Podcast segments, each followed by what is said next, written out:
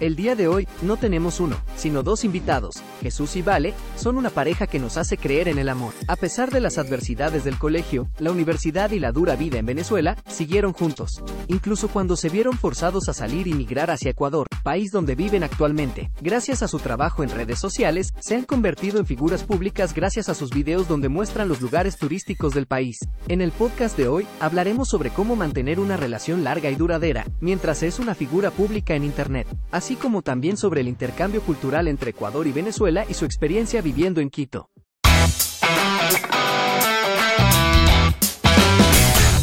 ¿Cómo están? Bienvenidos a un nuevo episodio de Morphy Podcast, esta vez con dos invitados especiales.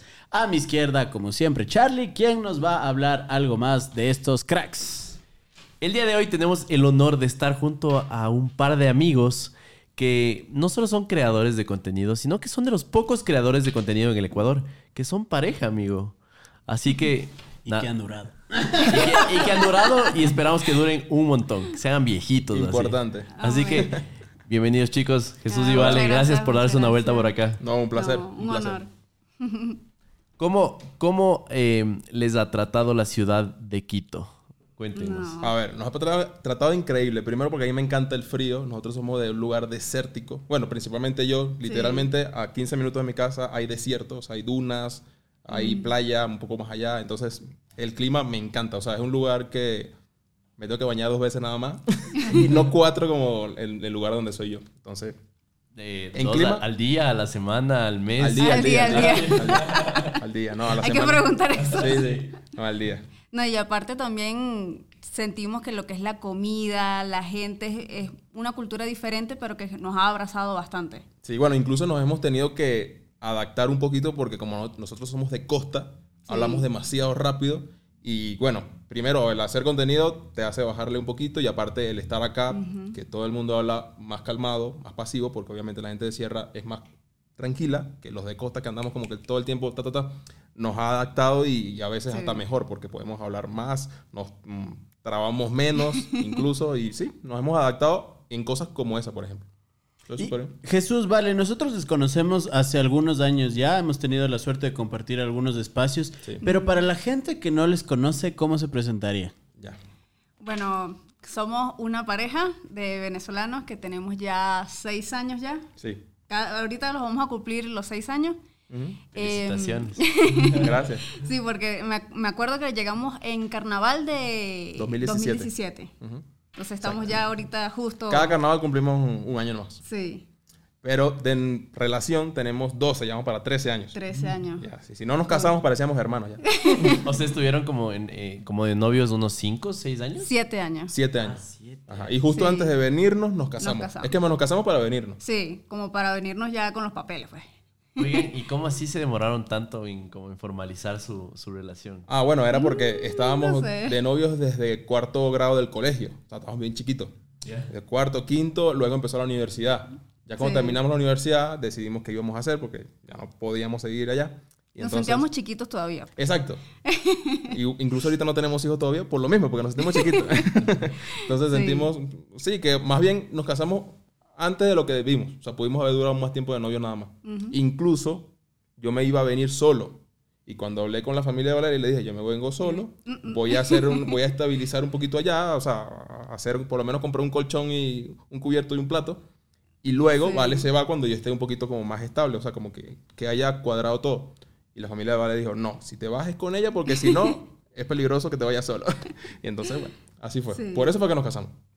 Pero ustedes, ¿dónde se conocieron? Porque dicen que desde cuarto, o sea, ¿eran vecinos del mismo colegio? ¿Qué fue? No, bueno. La historia es un poco medio como rara. o sea, las que, nos gustan. Por eso están prendidas las cámaras, no sé. Exacto. Ajá. ¿Qué se imaginan ustedes que podría ser? Porque sé que ya tienen una idea de qué podría ser. ¿Cómo nos conocimos? Algo así. Mm. A ver, por lo que... Por lo, que, lo normal es que sean compañeros, pero dicen que no es, no es algo común. No. Bueno, yo lo conocí porque él estaba como, como decimos nosotros en Venezuela, echando los perros, que sería como... Sí. Eh, conquistando. Conquistando a una amiga que estudiaba conmigo. Atención. Exacto. La historia cruceta en la voz de... Entonces, él estaba como coqueteando a mi amiga, y, pero mi amiga no, no le hizo caso. Exacto. Y yo siempre veía como que, ay, ¿quién es ese chico? Porque él estudiaba en otro colegio, ¿no? Sí, yo estudiaba en otro colegio diferente, o sea, no tiene nada que ver con ese. Sí. Lo que pasa es que, para resumir, yo iba todas las... Yo estudiaba en la tarde. En esa época estudiaba en la tarde. O sea, de una de la tarde a 6 de la tarde. Era lo normal en ese Ajá, tiempo. Entonces yo salía de mi casa tipo 11, 12 y me iba al colegio de ella, como a las 12. Entonces ahí convivía con los amigos de ella, o sea, con todos los de su colegio, ya todos me, lo- me los conocía y eran amigos míos. Y luego cuando ellos entraban, yo me iba a mi colegio, quedaba como a 15 minutos caminando. Entonces, Sí. y cuando yo salía del colegio, me volvía a ir al colegio de ella. Entonces, al al a la llegada y la salida, siempre yo estaba en ese colegio. Y yo siempre lo miraba y decía, ¿quién es él? ¿Quién es él? Ajá. Y me los conocía a todos menos a Valeria. Entonces, bueno, así, como estaba saliendo, intentando conquistar a una de las... No era amiga, o sea, era, Sí, era de mi grupo. era de su grupo, pero no era como la mejor. Tampoco era la mejor amiga, ¿no? Ah, Ahí sí bueno. hubiese sido el A- descaro. Ahora ya no lo es. No, y ahora no son En ese nada. tiempo sí. Bueno, entonces yo, aparte de ir todos los días al colegio, iba a las fiestas que hacían los amigos, porque me los conocía todos. Entonces, nos veíamos todo el tiempo, pero no convivíamos. Entonces, un día, eh, Vale me escribe por Twitter. Twitter estaba como que en su... On fire. On fire en su momento. Cuando estaba en su momento. Y me dice, ¿me das tu pin? Eh, ah, porque era BlackBerry. Claro, claro, era Blackberry. Entonces Sí, me das tu pin y eran como las 11 de la noche y yo agarro, se lo paso. Ella me escribe, me dice, hola, soy Valeria. Y como hablamos un poquitico y de me- después como a los 15 minutos me dice, bueno, hablamos otro día que ya es muy tarde y mis papás me van a regañar si me ven hablando por, escribiendo por, por mensaje porque ya eran como las 12, 11 y media, 12. Una niña juiciosa. Y no volvimos a hablar como a los días. Y así poco a poco. Pero yo seguía yendo al colegio. Entonces ya cuando nos veíamos ya era como... Ah, ah, hola. ya, ya hablamos, ya hablamos por, por BlackBerry. no, ¿cómo se llama? Por mensaje, ¿no? no. ¿Cómo se llama? Sí, por eh, o mensaje? sea, era co- como el Messenger, era como el Messenger, eh, se llamaba, ajá. Ajá, Exacto. pero no tenía un nombre particular. Creo que Messenger era, Sí, era Messenger igual. ajá. Sí, exacto. Bueno, sí. así más o menos fue. Y ahí fue migrando la cosa y... Claro. Y fue como que yo le dije a una amiga como que preséntamelo porque yo también quiero saber quién es y quiero estar como que en la en el mismo grupo, pues. Ajá, ella, exacto. Ella me pidió el pin, era, no era porque yo le llamaba la atención, era porque simplemente era la única que no me conocía. Y Por el faranduleo, pues. Se como sentía se exclu- excluida. Por eso fue. Pero bueno, luego fue cayendo en los encantos. Exacto. Te hizo creer que, que tú eres el que, Sí. Exacto. el que conquistaba. ¿no? Eh, exactamente. Sí, exacto. Pero bueno, luego me di cuenta que no fue así. Pero ya estaba yo... Oye, y luego de todos estos años de relación, ¿quién es el que le dijo al otro como ya, ¿qué, qué, qué vamos a hacer de nuestra vida? Así, vamos a... O sea, yo siempre soy el que lo planeo. Sí. Vale es más, mm, o sea, no digamos que le gusta todo siempre igual, pero trata de no cambiar mucho el- la rutina, ¿sabes? Vale es más de rutina, o sea, le encanta tener una rutina exactamente igual siempre. Ya. Y si o la sea, le cambias planes a Vale. Y- Exacto, y- ajá. y- Y soy el más Me inconforme. Ajá, exacto. Y, Ya, ya, y ya. yo soy el más inconforme, o sea, que siempre está buscando mejorar, siempre está buscando cambiar, siempre está buscando algo Sí. nuevo y tal. Entonces, sí, yo soy el más el que... Siempre lleva como la, la batuta en ese sentido. pues. Chéverísimo. ¿Y de dónde nace esta idea de venirse al Ecuador? ¿Cómo, cómo les llegó esta información? ¿Cómo, ¿Cómo nace este proyecto? Bueno, inicialmente fue porque, obviamente, como todos sabemos, la situación que había en Venezuela en ese momento, eh, Jesús trabajaba en una empresa que tenía sedes como en varios países. ¿Puedes, ¿Puedes como describirnos cómo eran sus días antes de venirse acá? Ok, luego entramos aquí. Sí. O sea, ¿cómo eran? los- Bueno, hay que empezar, hay que mm, empezar porque yo soy de Falcón, un estado que se llama Falcón, que es el que tiene las mejores playas de Ven- de Venezuela en general. Cabe destacar. Bastante turístico. Sí. ya, Sí. O sea, no mi ciudad, el estado. Porque el estado es grande y aparte, ah, bueno, pues es un estado importante porque aparte de tener las mejores playas, también tiene la zona libre, que es donde llegaban los buques con toda la mercancía, Libre de impuestos. libre de impuestos. O sea, literalmente podía costar la mitad de lo que costaba normalmente algo. Sí. Ah, bueno, eh, principalmente los licores. O sea, eran muy, muy baratos. Ah, bueno. Y aparte por tener las mejores playas. Entonces era un punto muy estratégico para que las familias el viernes salieran de sus estados, pongamos Caracas, que es la capital, se fueran a punto fijo, que es donde está la zona libre, compran todo lo que querían y se iban a las playas. Entonces eran unas vacaciones muy económicas porque Sí. era comprar todo lo que ibas a consumir muy barato y te ibas a las playas a pasar el fin de semana y eran las mejores playas. Claro, era shopping y placer. Exacto. Todo. Todo. O sea, como Miami, así, coche. Más o menos. Ajá, no, no. Es exagerar. No Pero- con esa infraestructura, pero... O sea, lo que pasa es que tiene las mejores playas, pero sin tener la mejor edificación. Exacto, es La- todo al natural. Exacto. Las mejores playas no, en las mejores playas no hay la edificación que hay en la zona libre que es en punto fijo. Entonces, o sea, es- es- en el mismo estado hay todo, pero no está junto. Sí. Y yo, vivía en, como decir, la ciudad que queda con frontera a Colombia. Que es Maracaibo. Son, son, pero son dos estados que están juntos. cerca. Comprendo. Quedan como a tres horas más o menos. Bueno, el hecho es que a los primeros años de Valeria, ella los vivió en Maracaibo y luego, cuando estuvo chiquita, se la llevaron a Falcón, donde soy yo. Ahí estudió casi que todo el, Sí, toda la primaria. y todo. secundaria. Ajá. Y yo, ahí fue que nos conocimos, en la secundaria. Entonces, cuando ya nos graduamos del colegio los dos, ya éramos novios, obviamente, teníamos varios años, y ahí ella se devolvió a su estado, porque en mi estado eh, no hay muchas carreras así, y, a- y las que hay son como de la parte de medicina. Porque Sí. la educación en ese momento, bueno, ahorita sigue siendo gratuita. Entonces, la medicina, estudiar para ser médico, es gratis. Y en el estado donde yo soy, era la era- habían las mejores facultades y los mejores profesores. Sí, entonces se especializaban como en ese, ese estado, era en eso. No habían muchas carreras. Ajá, entonces el hecho es que a mí yo no puedo ver sangre porque me mareo. y yo, yo no voy a estudiar medicina porque yo no puedo, no me gusta eso. Entonces, como ya ella se había ido, yo estaba entre dos estados. Era uno Valencia, cerca de la capital, y Maracaibo. En uno iba a estudiar arquitectura y en Maracaibo iba a estudiar lo mismo, pero después me di cuenta que era demasiado costoso estudiar arquitectura. Y mm, buscando otras opciones que fueran creativas, encontré diseño gráfico, que es lo que me gradué. Valeria es mm, relac- eh, comunicación social, relaciones en Comunicadora social, mención publicidad y relaciones públicas. Una carrera un poco específica. Exacto. Y yo diseño gráfico. Entonces ahí nos fuimos los dos. Ya ella se había ido y yo me fui un trimestre después. Sí, entonces yo primero me fui a donde era él y luego, como a mitad de, de la vida, él se fue a donde yo vivía. Entonces. Ahí, entonces ahí- así fue la cosa. Pero y justo para la, la pregunta que les decía el Charlie, ¿no? Ajá, ¿cómo fue la rutina? ¿Cómo es la rutina? ¿Cómo, cómo era la rutina y desde cuándo empiezan a ver un cambio en su día a día? Porque entiendo, antes mucha gente, muchos ecuatorianos fuimos a buscar el sueño venezolano, el famoso sueño sí. venezolano, porque era una de las economías más estables y que mejor les iba.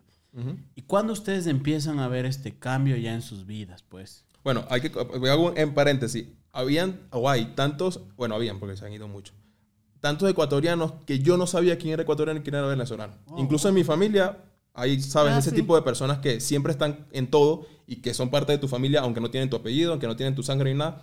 Hay, habían varios. Y yo me enteré que eran ecuatorianos cuando me iba a venir para acá. Que me dijeron, ay, vas para allá y para allá. Yo le digo, ¿y cómo tú sabes todo eso? Porque eran como familias, amigos de mi mamá. Ya. ¿Y cómo tú sabes todo eso? Yo soy de allá.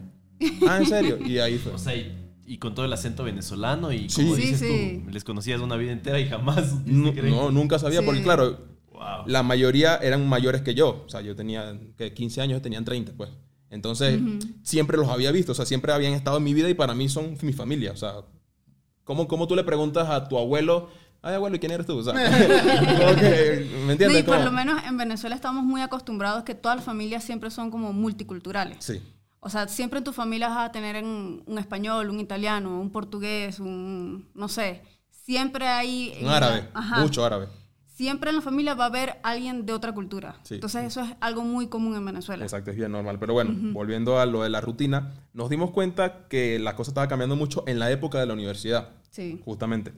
Bueno, justo toda la época de la universidad, que fueron como cinco años, Cuatro, cuatro y pico.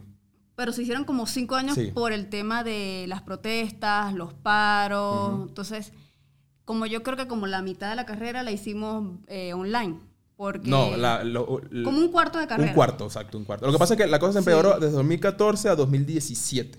Ujú. O sea, ahí fue los peores años, literalmente los peores que explotaban gandolas hacia a pocas calles de tu casa. Sí, había crisis en todo sentido. En todo, Económico, todo, todo. no había comida, no había como... Inseguridad. inseguridad, no había cómo sacar dinero. O sea, Exacto. Pero desde 2014 a 2017, entonces esa época fue la época de la universidad. Entonces nos dimos cuenta demasiado fácil porque primero yo vivía solo. O sea, yo vivía solo incluso antes de irme a la universidad. Siempre he sido de los que no le gusta vivir en su casa. Entonces vivía en casa de un tío, vivía en casa de una abuela, eh, vivía en casa de cualquiera, menos en mi casa como tal. Por diferentes motivos. Entonces, cuando ya me fui a la universidad y estaba solo 100%, ya me controlaba yo absolutamente todo y ahí me di cuenta que todas las, las cosas que no me había dado cuenta anteriormente. Entonces, por eso es que yo también siempre he trabajado. O sea, en toda mi época antes de la universidad, ya en el colegio trabajaba. Trabajaba en una ferretería. Eh, y ya en la época de la universidad también empecé a buscar. Por ejemplo, trabajaba en una empresa que rentaba inflables para fiestas. Los lavaba entre semana y fines de semana los, los rentaba. O sea, era el que los cuidaba, pues por decirlo así. Los inflaba, los desinflaba, los guardaba y tal. Y aparte, como en el segundo trimestre de, de diseño gráfico, empecé a trabajar ya de diseño gráfico sin saber. O sea, yo, em- yo empecé a aceptar contratos sin saber cómo hacer eso. Lo aprendí a hacer mientras lo, lo hacía, pues. Cobraba una miseria, obviamente, porque esa era otra cosa. Eh, en Venezuela hubo una transición tan fuerte en el cambio de- en todos los problemas económicos y tal, que tú, tú cobrabas algo simbólico. O sea, no, lo que tú cobrabas no representaba lo mismo que ibas a, a comprar. Incluso había una matemática, había, saben el- el- mundialmente lo de la Big Mac, ¿no? Que se sabe el poder adquisitivo. Tipo de cambio, claro. Ajá. Exacto. Exacto. Allá se aplicaba eso por hora. Lo que costaba una Big Mac es lo que tú podías cobrar por hora. Pero eso era cuando eras profesional. Entonces- Pero, pero eso habla de lo bien que estaba la economía, ¿no? O sea, no, porque era como no, como no sabías, todos los días cambiaban los precios. Tenías que como Ah, que ya, cobrar algo una de más. de la fluctuación Entonces, de los Eso. exacto. Entonces siempre McDonald's y empresas eh, así grandes no eh, tenía- iban siempre por encima. Entonces colocaban valores que para ellos eh, significaban eh, una semana de inflación. ¿sabes? Exacto. Entonces era como Sí, siempre tenían que tener un colchón, pues. Exacto. Entonces era una forma fácil de tú decir, ok, voy a trabajar cuatro horas, ¿cuánto vale esto? Ok, esto vale tanto, voy a cobrar entonces cuatro de eso. Y así. Y así empezabas a darte cuenta porque incluso ya los precios llegó un punto que ya no les colocaban el valor porque no podían quitar etiquetas todos los días. Entonces, sí, eso fue algo que, que como que, no sé, dio como... Le, le daba como mucha importancia a la gente al momento de ir a comprar algo, no sabían cuánto iba a costar. Sí, o sea, todo a- era- ayer, todos los días era una sorpresa. sí, ayer compraste una leche a un dólar, o ibas a ver cuánto estaba, porque no sabías si iba a costar tres dólares o, iba a estar a menos. Wow. Entonces eso, ahora súmale el no tener mucho ingreso porque eres un universitario que por lo general los universitarios siempre la pasan mal económicamente porque Claro. siempre están en la justa. Y aparte si te pones a, a meter que por lo menos mi carrera de diseño gráfico es muy costosa. Afortunadamente yo conseguí que me becaran al 100%. Entonces ya como que bajé, pero ya había empezado, a- o sea, yo empecé a la universidad pagando. Normal, bueno, mi- mi- me pagaba mi mamá. Y ya luego conseguí una beca como en el tercer trimestre, algo así. Y eso me ayudó. Pero la inflación era tanto que igual no me alcanzaba para nada. Entonces me la pasaba trabajando y a pesar de eso mi, mi mamá me mandaba dinero y tal, pero no era nada era suficiente. Claro. Eran épocas donde nada era suficiente. Sí, Esa era como la conclusión. Claro, sí, incluso con la inflación que tiene el dólar actual, que es ligera en comparación a justo a la inflación que tuvo la moneda en Venezuela o la, o la moneda en Argentina, eh, se sabe que debes tener cuidado con lo que inviertes, porque incluso lo que ganas en una inversión puede ser inferior a la Exacto. inflación. Exacto. Imagínense su caso, la inflación era tan rápida y tan fuerte. Sí. Es que en un mismo día podría haber una inflación, o sea, así, el doble. Ah, bueno, y ustedes se preguntarán también, ajá, pero ¿cómo sabían que la inflación existía? ¿No? Todo empezó con algo que para los venezolanos significó un problema y al mismo tiempo como un, un pro y un contra. Y era algo llamado el dólar today. Era básicamente Dólar, dólar today. dólar Sí. today, ajá, dólar al día. Eh, era una página de Twitter en ese momento. Nadie sabe quién la creó, cómo la creó, pero esa página decía cuánto valía el dólar cada hora. O sea, era como que Así. el que... Era algo así, ¿no? Y sí, siempre Sí. era para arriba. Y era como que si esa página decía que el dólar estaba en tanto, así era. Eso era menos, O sea, o sea- todo el mundo se regía a- de acuerdo a esa página. Y no era nada oficial, no era No. nada... O sea, Sí, fácilmente pudo, pudo haber sido un niño de 15 años en, su cuarto, o sea, poniendo cuánto valía el dólar. entonces esa fue una de las tantas razones por qué iba así Sí, entonces la economía. eh, también había muchos negocios que preferían cerrar con sus productos adentro, por ejemplo, negocios donde las cosas no se dañan, una ferretería, por ejemplo, que Exacto. puede cerrar sin ningún problema, y abrían cada cierto tiempo, o vendían las cosas por, por bajo mesa, Va- por decirlo así, entonces se las vendían a empresas grandes, se las vendían a... pero con los valores que ellos le ponían que, que querían. Pero aún así, esas mismas personas, cuando vendían el vaso, la semana que viene no van a poder volver a comprar un vaso para volverlo a revender, porque ya valía mucho. Claro, era una solución a corto plazo, ¿no? Exactamente. Ajá. Entonces, por eso muchos negocios cerraron por años. Prefirieron cerrarlos por años con Santa María y todo, y no los abrían, pero su inventario seguía igual. Y empezó a aparecer dólares, supongo, ¿no? En el mercado, poco a poco. Sí. Exactamente. Bueno, yo tengo, yo puedo decir que yo siempre he sido de ahorrar. En ese momento, cuando lo poquito que ahorraba era en dólares. Y yo Eso te iba a compraba. decir, porque si Sí. de... En ¿cómo se llama bolívares era como nada. Bolívar. Eh, yo llegué a comprar dólares a 2.000 bolívares. Que ustedes no saben qué significa 2.000 bolívares. Pero el, desde que nosotros nos fuimos, ahorita le han quitado Ya van como 12 ceros, algo así. 12, 16 ceros. O sea, han quitado un montón. O sea, Estamos hablando de un billón, o sea... Exacto. Bueno, ahorita, ahorita no, creo que eso es un- Lo que pasa es que le han quitado tantas veces los ceros que no, no estamos al día exactamente. Pero esos 2.000 bolívares eh, llegaron a ser 5 millones, ¿sabes? O sea, desde 2.000 bolívares a 5 millones, el mismo dólar. Entonces, ahí, ahí puedes magnificar un poquito la... Claro, nosotros sufrimos de eso en una ventana de- muy corta del tiempo hasta que se congeló el, el sucre en 25 mil Mm. pasamos al dólar. Ah, bueno. ¿no? Es como que hubieses dicho que compraste el... Y, y no, y no, solo para enfatizar, ya fue una tragedia para el Ecuador. O sea, Ajá. fue una desgracia porque Sí. millones de personas perdieron mucho dinero. Exacto. Sí, yo he tenido casos de amigos que por lo menos decían, no, mi mamá tenía para comprarse un carro y cuando le hicieron la conversión no le alcanzaba ni para una bicicleta. Ujú. Pasó también, bueno, no sé si, No, si no, o sea, así, me pero... refiero a que si para nosotros la pasamos mal, me imagino ustedes... Claro, y que en. Venezuela ha sido algo constante, todavía sigue siendo. Síguelo así. Ah, Incluso el dólar se sigue devaluando. O sea, allá en Venezuela el dólar se devalúa. O sea, es algo loco, Una pero locura. Sí. sí. No, no tiene sentido, pues. Pero bueno, es un ejemplo perfecto. Es como que digas que compraste un dólar a mil sucres y lo compraste luego a 5 millones de sucres. Es como, mira esa diferencia. Es como...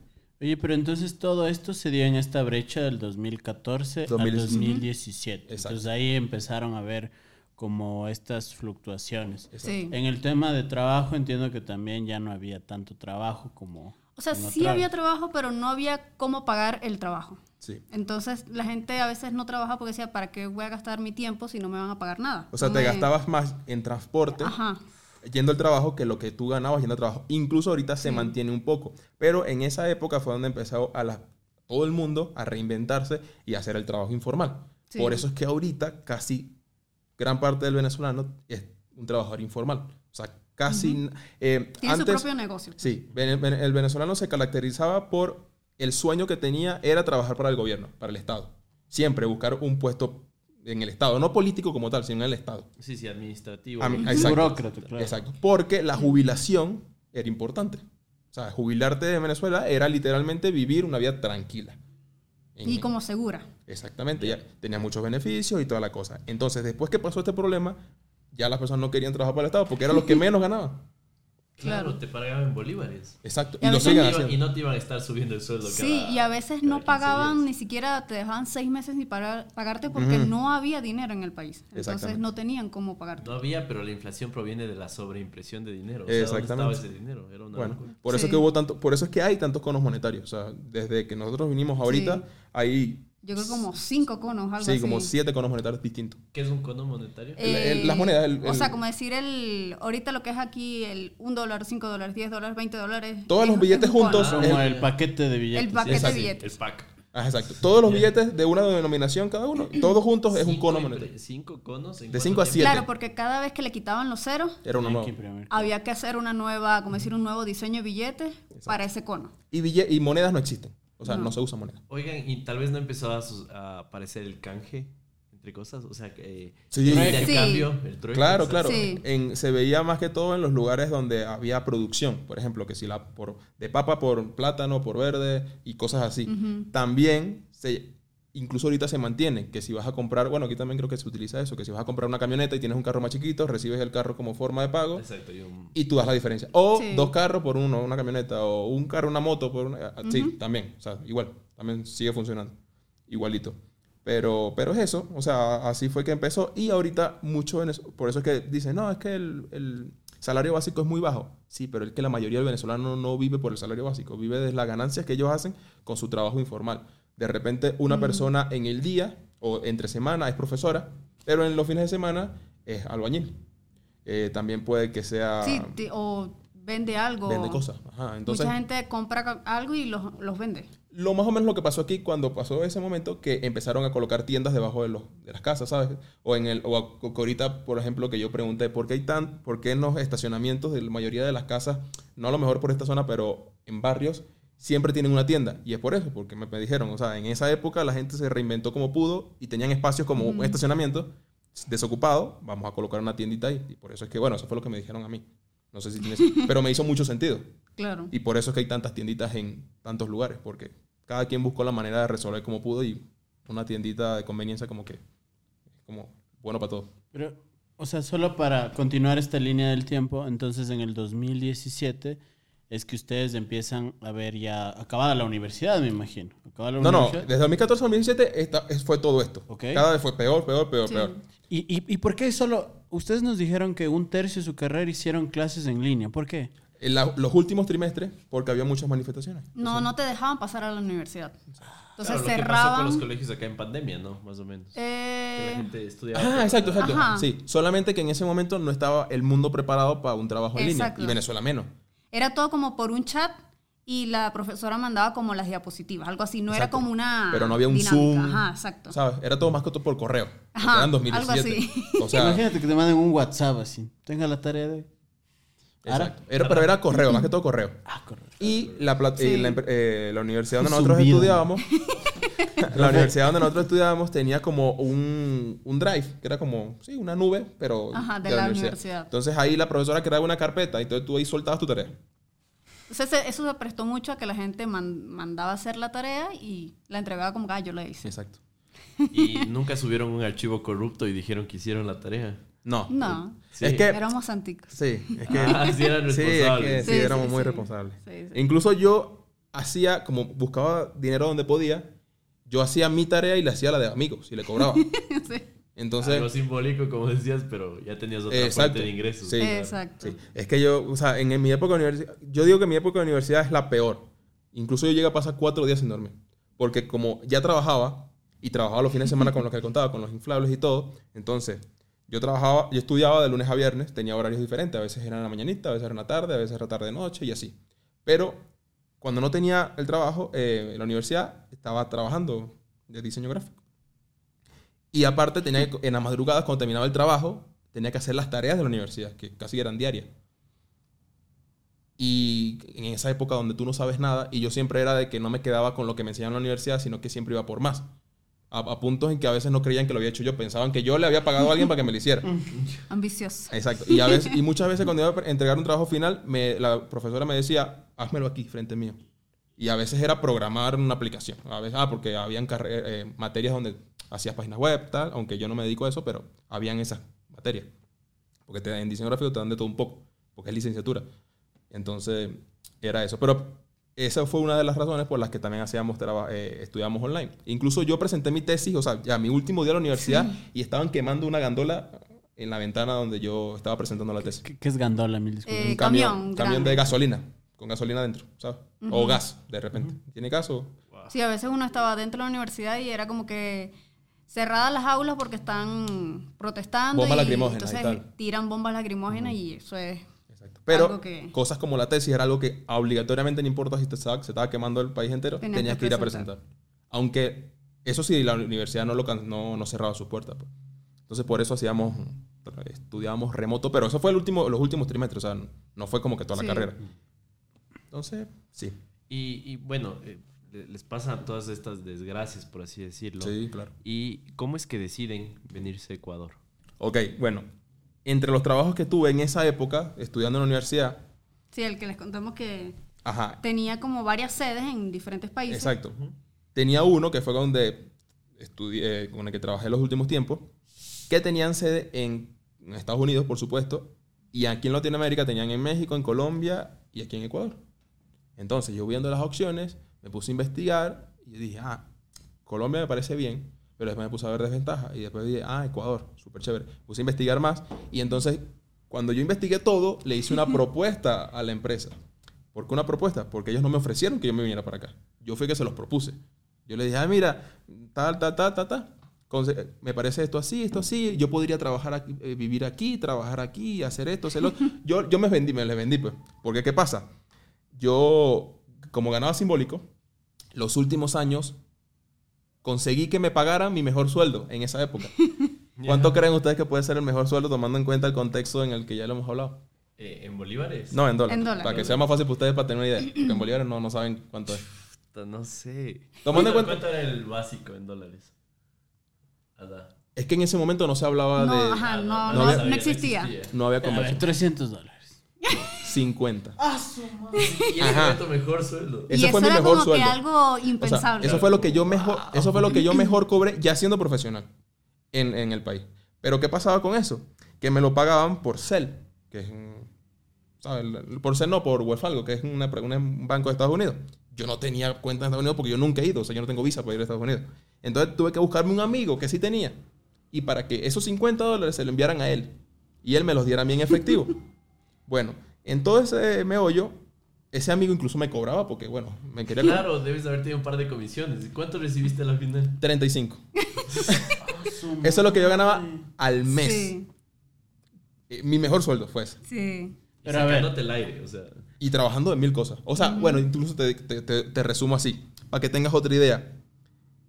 Yo en los cuatro años y pico de carrera, pongámosle cinco, yo aunque gastaba mucho y no comía y todo, hacía de todo para ahorrar. Bueno, cuando me gradué, como a los cuatro años y pico, pongámosle cinco, reuní para comprarme un Twingo. Todo mi dinero costaba un Twingo. El Twingo costaba... Usado, usado.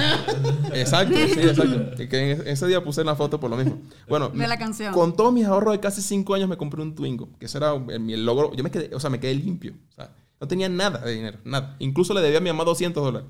Y supongo que lo que hacía el resto de personas que te conocían igual decían, admiraban eso. Como Sí, exacto. tu carro como... Era raro. Ah, Jesús le Claro. está rompiendo. así. Exacto, exacto. Claro, porque, porque no era normal de que alguien que estuviera saliendo de la universidad ya tuviera un carro. No. Ajá. Y ese Twingo me costó 2.400 dólares. Entonces, imagínate, en cinco años reuní 2.400 dólares pasando hambre. O sea, comiendo poco, eh, a veces no cenando, a veces no almorzando, eh, comiendo huevo con arroz. Eh, comida de universitario, ¿sabes?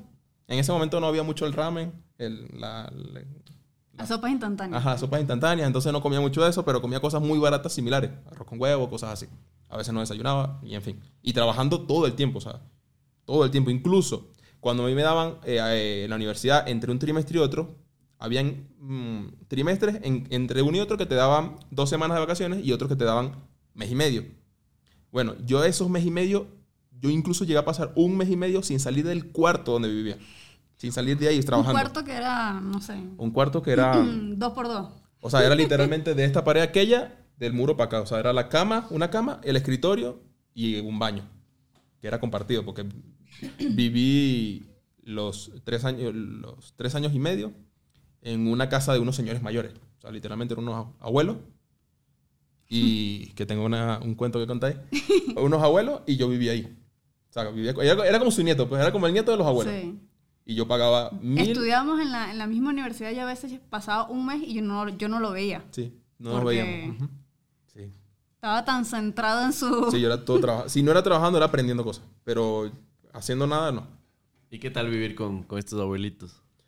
O sea, bien, pero medio complicado porque es, es eso. O sea, vives con unos señores que tienen su casa, ¿no? Y que aparte son piquis en el sentido de que no les gusta que le estén tocando sus cosas, no le- que la cocina tiene que estar siempre... Porque usaba su cocina. Yo soy muy necio. O sea, yo la dejaba mejor como ellos me la daban a mí. Pero había situaciones donde habían siempre problemas. Pero uno de esos, eh, yo estaba en, en esos días así, trabajando normal, pa, pa, pa, pa, pa, y me tocan, la- y tocan las rejas del portón de afuera. Yo vivía en una calle donde la calle tenía portón de lado y lado, y aparte la casa tenía portón. Entonces tocaron el portón de la casa de afuera. Entonces salgo yo, y era la hermana del... Ah, la, la señora estaba de viaje en Estados Unidos, siempre iba de Estados Unidos. Y el señor se quedaba. O a veces se iban los dos y me daban la casa a mí solo. Esos eran los mejores momentos. yo solo. A veces me dejaban tres meses solo. Y eso era una maravilla porque yo podía utilizar la cocina para trabajar o... Tranquilo, claro. Claro. Tienes que estar encerrado. Exactamente. Ten- tenía más allá de, de solamente el cuartico. Pero bueno, una vez me tocan la, la reja y era la, y la hermana del señor que también era una señora mayor. O sea, el señor es 80 años fácilmente. Con la rejita, con la, con la llavecita tocando. pa, pa, pa. Y yo salgo ahí por la ventana y... ¿Cómo era que se llamaba el señor? Ya se me fue el nombre. Pero bueno, vamos a decirle... Sergio, ¿no era que? Sergio se llama el señor. ah, bueno. Entonces, no, que, que me puedes abrir, ¿qué tal? Que no sé qué, sí, ya le busco. Pero la señora toda nerviosa. Yo, bueno, pero no entiendo nada. Ya le voy a abrir. ¿Por qué no le llama directamente para que le- Bueno, y la señora... Yo no conseguía las llaves. Del nervio que me tenía la señora, yo no conseguía las llaves mías. Ah, bueno, la cuestión es que lo, ella logró, no sé cómo, no sé si brincó el portón, no sé qué hizo. O fui yo con el control, le abrí el portón. Había luz en ese momento, afortunadamente, porque esa era otra. Podíamos pasar tres. Ah, esa era otra también. Podíamos pasar tres, cuatro días sin luz. Entonces, cuando había luz, había que recuperar, yo por lo menos en mi trabajo de la universidad, esos días que no pude Claro. haber hecho nada. Ajá. Ese- yo creo que esa fue una de las cosas que más nos hicieron pensar como que no, ya tenemos que irnos de aquí. Exacto. Porque los dos trabajábamos eh, en la computadora y era como que se fue la luz, dejamos de trabajar y entonces Ajá. era como que Exacto. Y entonces en Venezuela empezó a pasar lo de allá, voy a decirlo así, que la, la empresa telefónica del Estado se llama CanTV. O sea, ese es un, ese es un nombre que odian en, en el país. O sea, decir eso es como una mala palabra, casi casi. un insulto. Ah, como una petrolera de esas que... No, no, era la telefonía, era como aquí... Sí, sí, sí, pero No, me pero dice la al- al- al asociación. odio, ajá, que- No, yo creo que peor, porque era como que, o sea, era la única que tenía internet. Sí. Y exacto. entonces te ofrecían un internet que te decían no, de yo no sé cuántos. Todavía, todavía. Y no- nunca te llegaba el internet. Bueno, entonces empezaron a salir empresas que te ofrecían el servicio, pre- pre- empresas privadas, que esas empresas privadas que hacían, compraban la línea de varias personas, las unificaban en un solo servidor y ellos lo que hacían era repetir con repetidores. Tú tenías en tu ventana un repetidor y absorbías la señal que una antena grande te mandaba. ¿Qué pasaba? Cuando tú no tenías en- en- energía, no pasa nada, ajá, no tienes energía. Tres, cuatro días. Pero cuando se te llegaba a ti, se le iba a ellos. Y entonces, si a ellos se le iba la luz, No tú no tenías internet. Porque ellos funcionan con. con Entonces con- era como un círculo vicioso en ese momento que... Entonces, O sea, tenían más luz que lo que tenían internet, pero aún así tenían poca luz. o igual. O sea, si, Claro. si Sí. se me iba tres, veces, tres días corrido la luz, cuando a mí me iba a llegar a esas personas que tenían la antena que te repetía el internet a tu casa, se le iba a ir tres días también. Porque era como se iban rotando. Como que esta zona se le fueron tres días, ahora esta le llegó, se le va tres días a esta. Y así, iba rotando. Ajá, Oye, deja- y que- Déjate pero a la solo- señora en Ajá, el justo portón. la señora en el portón. Ok, la señora, la señora llega, como es una casa en Venezuela, hay mucha seguridad. O sea, hay una puerta sobre otra, sobre otra, sobre otra. O sea, hay que, hay que abrir seis puertas para, poder entrar a tu casa. Por la inseguridad. Y en Maracaibo es uno de los una de las ciudades más peligrosas de Venezuela.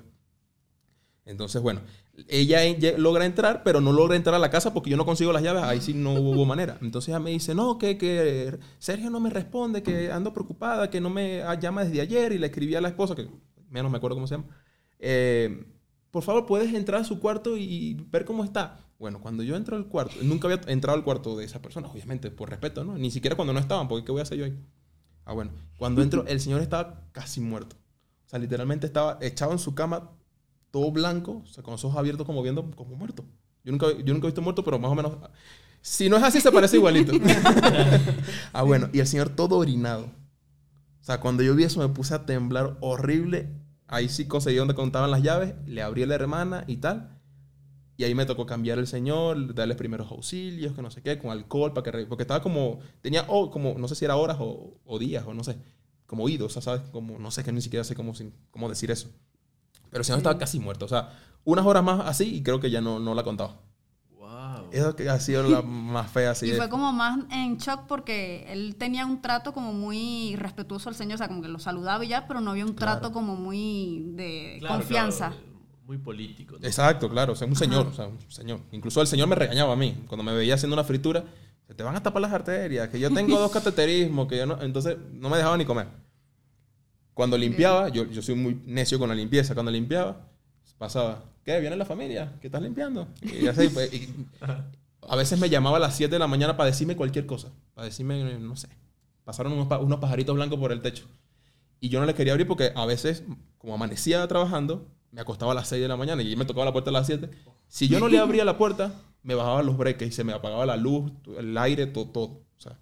Y el calor que hace en el lugar de donde es Vale es 40 grados. O sea, calor mal. Sin aire no puedes vivir. Sí. Entonces, sí, esa es la, la experiencia de las más graves, así. Una anécdota que te Exacto. traumó. Exacto. Y pero más o menos para da- darle contexto a la gente y a nosotros en especial, ¿qué podías hacer con 35 dólares en aquellos tiempos en Venezuela? A ver, si me acuerdo. Comer era lo único que podías hacer porque... Sí. Y era como... No sé, era como que, bueno, esta semana se compró un pollo, hay que rendirlo esta semana el pollo. Exacto. Y- Por ejemplo, yo con, creo que con 30 dólares compraba un saco de milanesas de pollo. Que la mamá de Vale hacía una cola en un lugar remoto para comprar, porque era otro, llegaban los camiones, entonces Sí, era como que... para comprarlo tenés que estar esperando el camión. Exacto, ajá. no era que todo el tiempo había, No. era como que, bueno, esta semana el miércoles llega el pollo en tal sitio. Entonces la gente desde el lunes ya estaba haciendo la fila para... Que era lo más raro que podían comer, que probablemente aquí en Ecuador es muy fácil de conseguir. Que podíamos, eh, bueno, las los productos de primera, de cesta básica, de, de uso personal, mejor dicho. Ajá, que si un que era- jabón, crema dental. Eso, era, difícil. oro. O sea, un, un desodorante, un champú. Eso era Allá la gente Difícil. se reinventó, con, o sea, buscaba cosas naturales y eso para poderse hacer. eh, papel higiénico. Volvi- En ese momento hay personas que volvieron a utilizar la... ¿Sabes lo que queda de la, de- del choclo? La, la- La, la tusa. la La tusa. tusa, Ajá. eso, ajá. Se limpiaban con tusa, como, como en las épocas mm, prehistóricas. Sí. Yo creo que lo Acabo que era... de saber que se... de- Ah, ¿no sabías que se podía? En el campo se hace con eso. Sí. Wow. Y vas, Se le vino sea, a la Es muy mente. aniñado. Yo O sea- en el campo, pero ya más... Creo que es muy reciente Más a la- estoy viviendo en el campo. Más a, la, más a la estabilización. Bueno, pero sí, o sea, usas una parte, luego usas la otra, luego usas la otra y así va. Hasta que ya no tengas un lado limpio y lo botas. Y luego Sí. le lavas y vuelves a utilizar. Ajá, o sea, podías lavarlo, pero es si tienes más, usas otro. Claro, sí, yo creo que lo que era aseo personal era lo que, lo que más escaseaba y lo Y- que era más caro. Exacto, porque tu comida podías comer cualquier cosa, ¿sabes? Sí, y mucha gente tenía ya que su, su mata de plátano, mata de no sé qué. Exacto. Entonces, Pero, ¿cómo, ¿cómo hacías una crema dental, sabes? Oye, vale, y esto como ya pregunta así súper picky. ¿Cuándo es que empiezas o, o cómo es que empiezan a reinventarse en específico las chicas, por ejemplo? Porque entiendo que el tema del maquillaje, por ejemplo, el tema del shampoo, que las horquillas, hay un cuidado adicional Claro. que tienen a veces, ¿no? O sea, Bueno. ¿Cómo empezaron a re- reinventarse? bueno, una de las cosas que me acuerdo que fue como el más boom fue las toallas sanitarias. Las toallas sanitarias yo creo que estuvo como dos años que no se vieron. O sea, era algo, no sé, inexistente. No, no había. Y se dio como la idea de que muchas personas empezaron a hacer unas tipo como un pañal, algo así, de este tamaño como que te cubra, de tela. Entonces les colocaban como algodón o algo absorbente por dentro. como una almohadita. como una almohadita. Entonces las vendían como, como un paquete, así como si fueran las toallas sanitarias.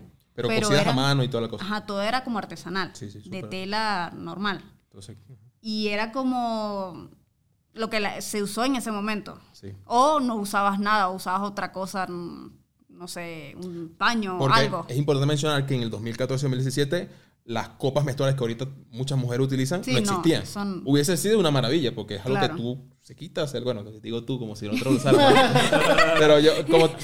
como No, ajá. no, pero está bien, hay que Ajá. saber. exacto. sí. En ese momento no existía eso, pues. No había esa cultura. O sea, era toalla sanitaria o nada. Y, y es, es eh, como chistoso porque ahora se ocupan justo estos como... Sé que son toallas reutilizables. Justamente son como especies de, de calzones. Claro, ahora de está como la idea de con lo una- ecológico. exacto, pero es por una razón ecológica. Exacto. Sí. En cambio, por ese tiempo Era por un necesidad. tema necesi- de necesidad, ¿no? Exacto. Es, es increíble. Sí, sí. O sea, solo para hacer mayor el contexto. Maquillajes y esas cosas, nada que Ah, ver. no, o sea, por lo menos yo creo que la única empresa que tenía así como que la posibilidad de que podías ir a comprar era una farmacia que es como una cadena de farmacias que era el único sitio que vendía maquillaje. Exacto. Y entonces allí era que podías ir. Pero hacían maquillaje de ellos con su de marca. ellos mismos. Entonces eh, era como Muy un maquillaje. ¿no? No, no, no. No, no, era maquillaje. Es como cuando vas a un supermercado acá y tienen productos de la marca del supermercado. como Ay. decir el maquillaje de la farmacia que es básico. Exacto. No es algo tan así. Pero eso también escaseaba. Ajá, entonces era como que este mes solamente llegaba el polvo, el otro mes llegaba las, las pinturas de las uñas. Entonces era como que, Y era muy costoso. sí. Oigan, ¿y algún negocio bizarro o algún tipo de empresario que se haya beneficiado más bien de esto? Les doy un ejemplo. Hay estas bombas eh, mecánicas para producir electricidad. Las plantas. Las plantas. Ajá. Sí, sí, sí. Eso No fue... sé, me- se, se me ocurre, la- el combustible era muy conven- conveniente, ¿no es cierto? Y no había luz. es, No, Bueno, no sé mira, si hubo negocios. Había, se crearon un montón de negocios. Había algo llamado los bachaqueros. ¿Qué, ¿Qué pasa? ¿Saben lo que pasa en Cuba? Que en Cuba tienen una tableta que cada día, cada semana o cada mes te dan una, una No te dan, te venden a un precio muy económico una cierta cantidad de productos. ¿Sabes? Eso pasaba en Venezuela también. Por ejemplo, eh, los jueves llegaba en el supermercado tal eh, harina pan, que es algo muy común en Venezuela, como aquí el arroz, o sea, es indispensable. Entonces, tú tenías como persona con tu cédula, presentabas tu cédula y tenías el permiso de comprar dos. A precio regulado, como le llamaban, ¿no? Ok. ¿Qué hacían muchas personas? Lo que hacían era que hacían, pero eran, filas que eran filas que tú tenías que hacer en el supermercado por días. O sea, incluso te llevabas carpas para dormir allí, para tener O se tu- turnaban. Sí, porque en el brazo te colocaban el número, como, así como el ganado, que le colocaban la vaca 14, la vaca 15, la vaca 20, 50, 100, 2000. tal. Hay gente que se- había gente que había quedado sin trabajo o que los trabajos que tenían no servían para nada en temas de ganancia. Y entonces ese era como que su nuevo trabajo. Hacer las filas. Hacer filas para comprar el producto del día y revenderlo luego. O revender el puesto. También eso. Claro, y debe haber habido tanta corrupción igual ahí. Uf, creado- Lo mismo pasó con la gasolina. Oigan, ¿no les ha pasado que están súper pendientes de un show, lo estrenan y resulta que lo estrenan en un país donde tú no estás y no puedes ver por ello? O también a veces queremos ver un evento deportivo y nos enteramos que nuestro país no lo van a pasar. Pues bueno chicos, a mí me pasa todo el tiempo, pero les tengo la solución. Les estoy hablando de NordVPN. Este VPN lo ocupa todo el equipo de Morphy y lo utilizamos todos los días para tres cosas en específico. Para ver eventos y shows que no hay en nuestros servicios de streaming acá en el Ecuador, sino en otros países como Polonia, Europa, Alemania, Inglaterra y otros países. Para poder navegar más rápido y seguro. Puedes desbloquear una velocidad de internet superior, puedes bloquear anuncios y estás protegido incluso contra malware. Es decir, incluso si te descargas de algún archivo que puede dañarle a tu computador, NordVPN está ahí para salvar. Si ustedes acceden a la página de nordvpn.com slash Morphy, ustedes aparte de los beneficios que ya les da NordVPN, ustedes van a tener un mes más gratis de parte de nosotros Morphy. Y por último, imagínense si no les gusta, si no les funciona así, si este servicio no cumple sus expectativas por ABC de motivo, pueden hacer como que nunca pasó. Porque NordVPN tiene una garantía de 30 días, es decir, van a devolver tu dinero en 30 días. No se olviden nordvpn.com slash Morphy y pueden acceder a todos estos beneficios. Así que continúen viéndolo y nada, NordVPN, el mejor VPN del planeta. Vendí, la gente eh, tenían a los había a muchos carros le hacían doble tanque. ¿Qué pasa? Como por ejemplo, las Broncos, las camionetas estas creo que son Ford, ajá, las Ford, los Broncos, les colocaban doble tanque. Son unas camionetas que normalmente le entra 60 litros y con doble tanque le entra 120. Entonces, ¿qué hacía? Ah, también era por día, tú llenabas tu carro por día. Eso es algo que con 5 bolívares tú llenabas tu carro. O sea, era, era- la gasolina básicamente regalada. Sí, era como regalada que. Ya en los últimos años se han, eh, le han puesto precio internacional. En Venezuela ahorita todavía no se usa el dólar. O sea, el valor, el, número, el nombre dólar no se utiliza. Sino moneda internacional, precio internacional, divisa. Esos son los... los- Sí, no, Pero, no. pero se, se ocupa el dólar Sí, para- sí, sí, pero no le llaman. Sí, O sea, pero el ay, gobierno no quiere como oficializar que es el dólar, sino como que una divisa. ajá, una divisa, la moneda internacional. Así, lo que sea. Exacto. Pero bueno, el hecho es que también hacían así. Entonces llevaban los, los carros, los llenaban así. Y después llegaban a su casa y en botellitas de gaseosa, de 2 litros, llenaban y vendían en las calles. Así. Por supuesto, muchísimo más caro porque era comprabas lo que te alcanzaba, no había límite, por decirlo así. Entonces eso, eso fue otro negocio. Luego empezó a escasear el agua, por ejemplo en Maracaibo escaseó demasiado. Muchas empresas que purificaban agua, era mentira, era pura agua tubo, vendían agua embotellada, así como lista, lista para tomar, Y pero, era agua normal. pero era agua de tubo. Claro, uno la utilizaba para bañarse porque no tenías agua. Esa era otra cosa. Como no había luz, eso no tenía solución. Si no tenías dinero para comprar una planta eléctrica, bla, bla, bla. Pero la, el agua, la única solución o era, o sea, la comprabas a estas empresas que purificaban agua o comprabas gandolas, camiones grandes con cisternas, como le decíamos allá, que te llenaban el tanque de tu casa con unas manguerotas grandotas, te ponían frente a su casa o se metían en el estacionamiento, ponían la manguera en tu, en tu En el tanque techo. y te la llenaban por un valor. Entonces, ese era otro Sí, negocio. entonces un, un negocio que surgió fue que la gente estaba empezando como a excavar en sitios donde sabía que pasaba un río, Ah, también. conseguían como un manantial y empezaban a, a sacar esa agua para venderla. Ajá, sí. Entonces eso se volvió también un negocio demasiado rentable. Sí, conseguir pozos de agua purificada así Ajá. natural. Y muchas, o sea, tú veías así, te ibas a los pueblos y había gente cavando. No No buscando, estaban buscando oro. No. buscando agua. Y, y petróleo mucho menos, sino era agua. Exacto. Ujú. Oye, porque a veces cuando decimos que la guerra por el agua y que el agua se va a acabar, parece que estamos hablando de, de aquí a 100 años, ¿no? Pero Es muy fácil. Lo que me cuentan es como, Sí. como fue la realidad que les tocó vivir. Ok, en la línea del tiempo, entonces. Acaba la universidad, te compras tu Twingo y mientras... Ah, importante. El tuve que compré en 2400. Cuando me vine, valía 1000. no. Y lo tuve que vender en 1000. ¿Y cuánto tiempo pasó entre lo que Un compraste año, y- creo. Año y medio. Ajá. Oh, Antes de venirme, y es más, no lo, no lo pude vender estando yo. Le tuve que dejar a mi. sin contar lo que le metiste para que se Ah, exacto, claro. Él le metió como mil dólares para que No, funcionara no, como bien. 500. Bueno, Le compré cosas para que estuviese mejor. Porque era un. Me costó 2400, pero no es que estaba perfecto. O sea, ¿Y ahora cuánto de- valdrá? ¿Tienes una idea? ah, no, no sé. no, ni sé. idea. Ni idea. Ni idea. Porque hay carros que se han dolarizado, otros que no. Ah. Ese puede que no se haya dolarizado. Bueno, entonces estás en esta última etapa, te compras tu Twingo y entiendo ya empiezas tu etapa como profesional recién. Ajá. Mm.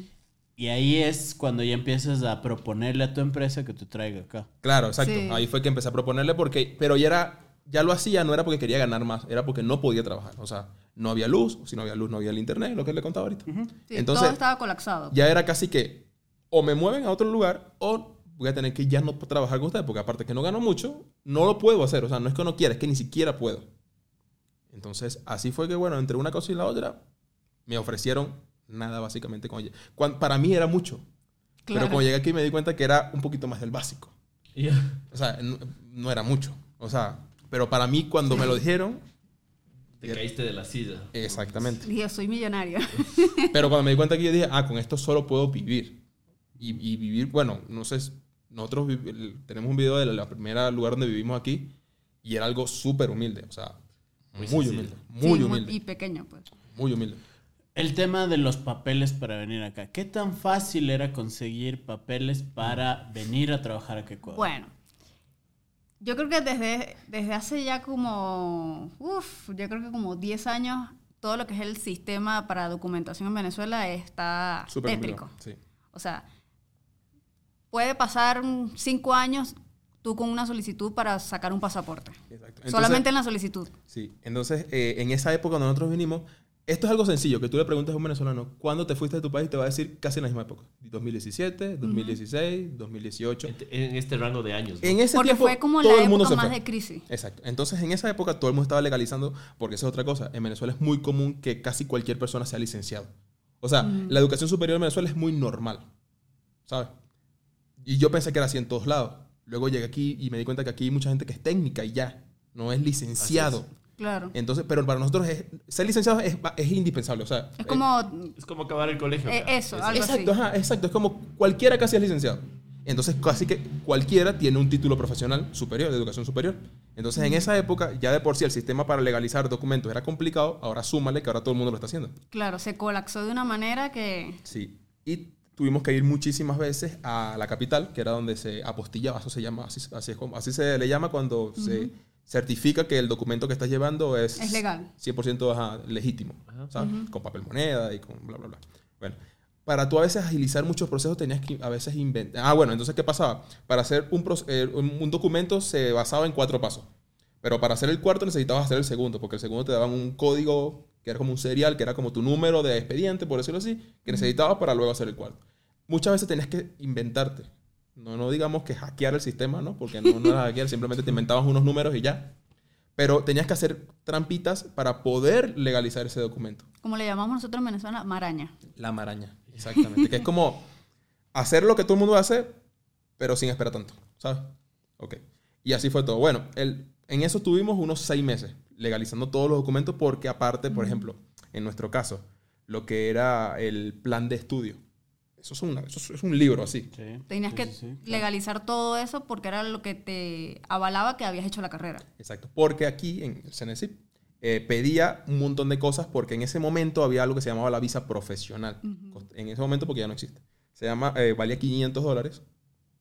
400 la visa, 50 la solicitud y no me acuerdo otra cosa más. 500, redondeamos. Entonces nosotros lo que hicimos fue, era la más fácil si eras profesional.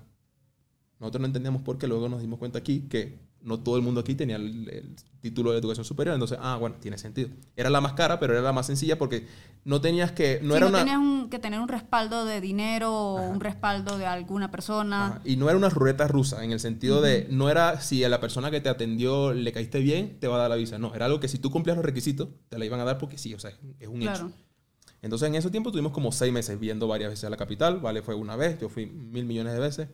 Yo odio la capital de, de Venezuela, no, no es que la odio, pero es una ciudad muy grande y te genera... Muy caótica. Sí, Sí. y te genera mucho miedo. O sea, te, te sientes muy chiquito cuando estás en Caracas, te sientes nada insignificante. Y como somos como decir de un pueblo de Claro. ciudad pequeña, entonces nos sentimos como que Exacto. atrapados. O sea, no es. Quito no se siente como Caracas, ¿sabes? No es por lo peligroso, sino por, por la magnitud. Es que es muy grande, o sea, Es una metrópoli, pues. Sí. y, y caótica. Exacto. Hay en Brasil lo que se llaman las favelas. En Caracas también hay favelas así. ¿Sabes? Hay lugares que si te pierdes te puedes no salir. Entonces son como son muchas cosas que te hacen respetar mucho esa ciudad, ¿sabes? Entonces tuvimos que ir varias veces. Principalmente yo. Porque yo a veces hacía los trámites de los dos y ya cuando Vale tenía que ir a una foto o a una firma o algo, ya iba ahí. Pero No, no me dejaba ir. Sí, no, no la dejaba. No, los papás no la dejaban. ah, bueno. Oye, yendo un paso hacia atrás nada más, cuando te enteraste que Jesús se iba, cuando tenías esta idea de irse, ¿cómo, cómo te sentiste? ¿Cómo fue eso para ti?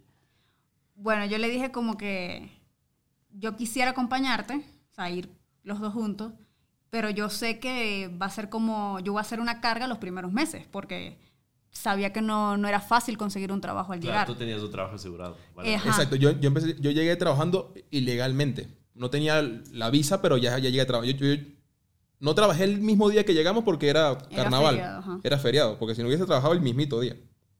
O sea, yo- Claro. yo, de Venezuela nosotros nos fuimos un viernes. Yo ese viernes trabajé en Venezuela.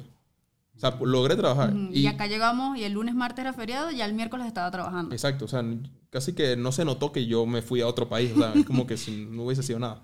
Ya, bu- Sí, y no sé- entonces- Ah, sí, vale. Entonces yo decía como que, bueno, si tú quieres, yo me voy contigo, porque está en ti, porque tú eres el que tiene el trabajo asegurado. Y yo Y pondré... poquito. Sí, exactamente. Sí, entonces eh, estuvimos como hablando en ese sentido, pues que si nos íbamos, sabíamos que por lo menos tres meses íbamos a estar solo con el trabajo de él. Exacto. Entonces, O sea, los primeros tiempos. Ajá. Sí. Incluso el primer trabajo de Vale, ella lo consiguió y no lo pudo empezar a trabajar porque no tenía la visa. exacto. Consiguió el, el primer trabajo de Vale y bueno, realmente fue, ha sido el único trabajo que tú has cumplido aquí un horario como tal. Sí. Eh, fue en una tienda de ropa, o sea, vendía, en- ni siquiera en la tienda, en el almacén de la tienda. O sea, era un almacén y ahí bodega. llegabas a la bodega, exacto. Sí. Trabajaba en la bodega, ni siquiera en la tienda. Entonces yo creo que yo conseguí el trabajo como a los cuatro meses, no, como, sí, como a los cinco meses, algo así. Sí, exacto. Y ahí fue como que empezamos ya como a establecernos Exacto. un poco y... Exacto. O sea, en ese tiempo literalmente nosotros vivimos por mucho tiempo, no teníamos nevera. Nuestra nevera era una cabita con hielo, o sea, de donde meten la cerveza y así. Y esa era, nosotros comprábamos o carne o pollo un día sí, un día no. Y comprábamos carne o pollo, una bolsa de hielo. Y ahí manteníamos. Y así era con todo. Hasta que reunimos y compramos una nevera.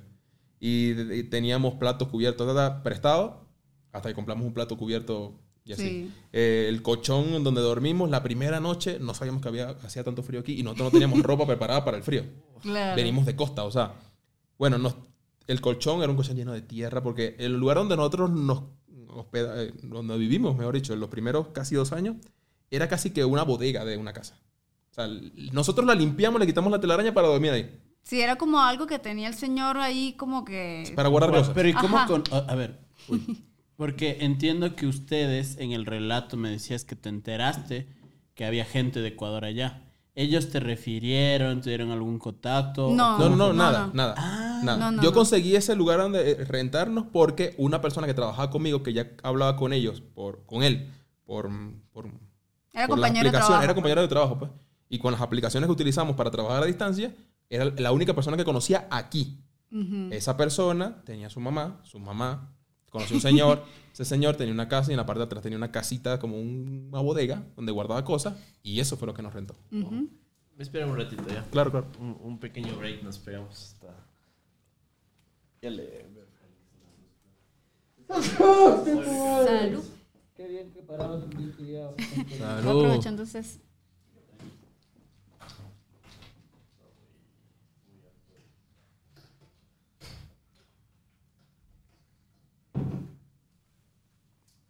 ¿Se recalentó? No, pero espera un ratico. Déjale un minutico por lo menos. Para, para que no le vuelva a pasar.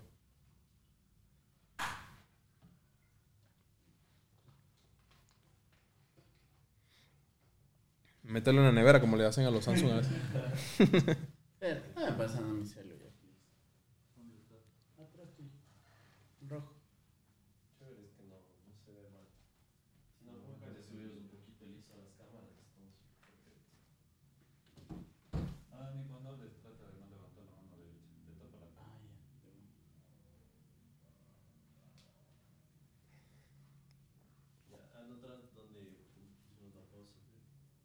Justo vamos a una hora. Está buena la conversación, no le sentí una hora. Y no hemos empezado a hablar de Ecuador. No, recién estamos llegando. hablamos, hablamos mucha paja, como decimos nosotros. No, no. Está, está buena la conversación. Aquí se dice igual, ¿no? Hablamos mucha paja. Sí, sí, paja. Sí, sí. Ah, no, aquí se dice huevada, mucha huevada. También, pero sí, sí hay gente que dice paja. Claro, claro.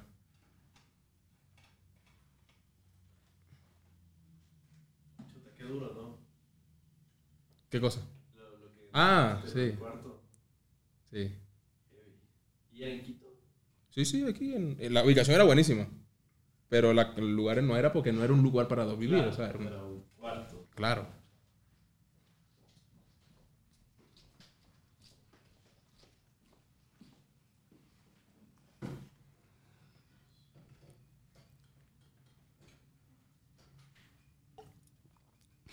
Estás diciendo mucha marca. No, pero eh, nada más. No, dije McDonald's nada más. No dije, ah, bueno, las que he dicho la he dicho de allá, no de aquí. No, McDonald's fue la única que se me dijo, coño. McDonald's. No, es que esas marcas son, Universales. son demasiado grandes. O sea, no,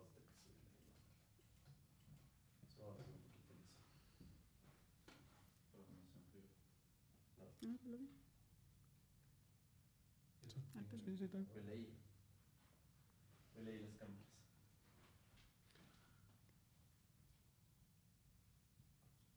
Solo la del medio está justo las otras tampoco. Es que eres subir, pues. Solo la veré y como la del medio. Está chévere. Un puntito. Cámbiale. Sí, sí, sí, ya. Ah, está perfecto. Dani, regresa a ver. No sé, soy yo. Ya, perfecto. No, no sé, ni se ve la diferencia, chicos. Bien.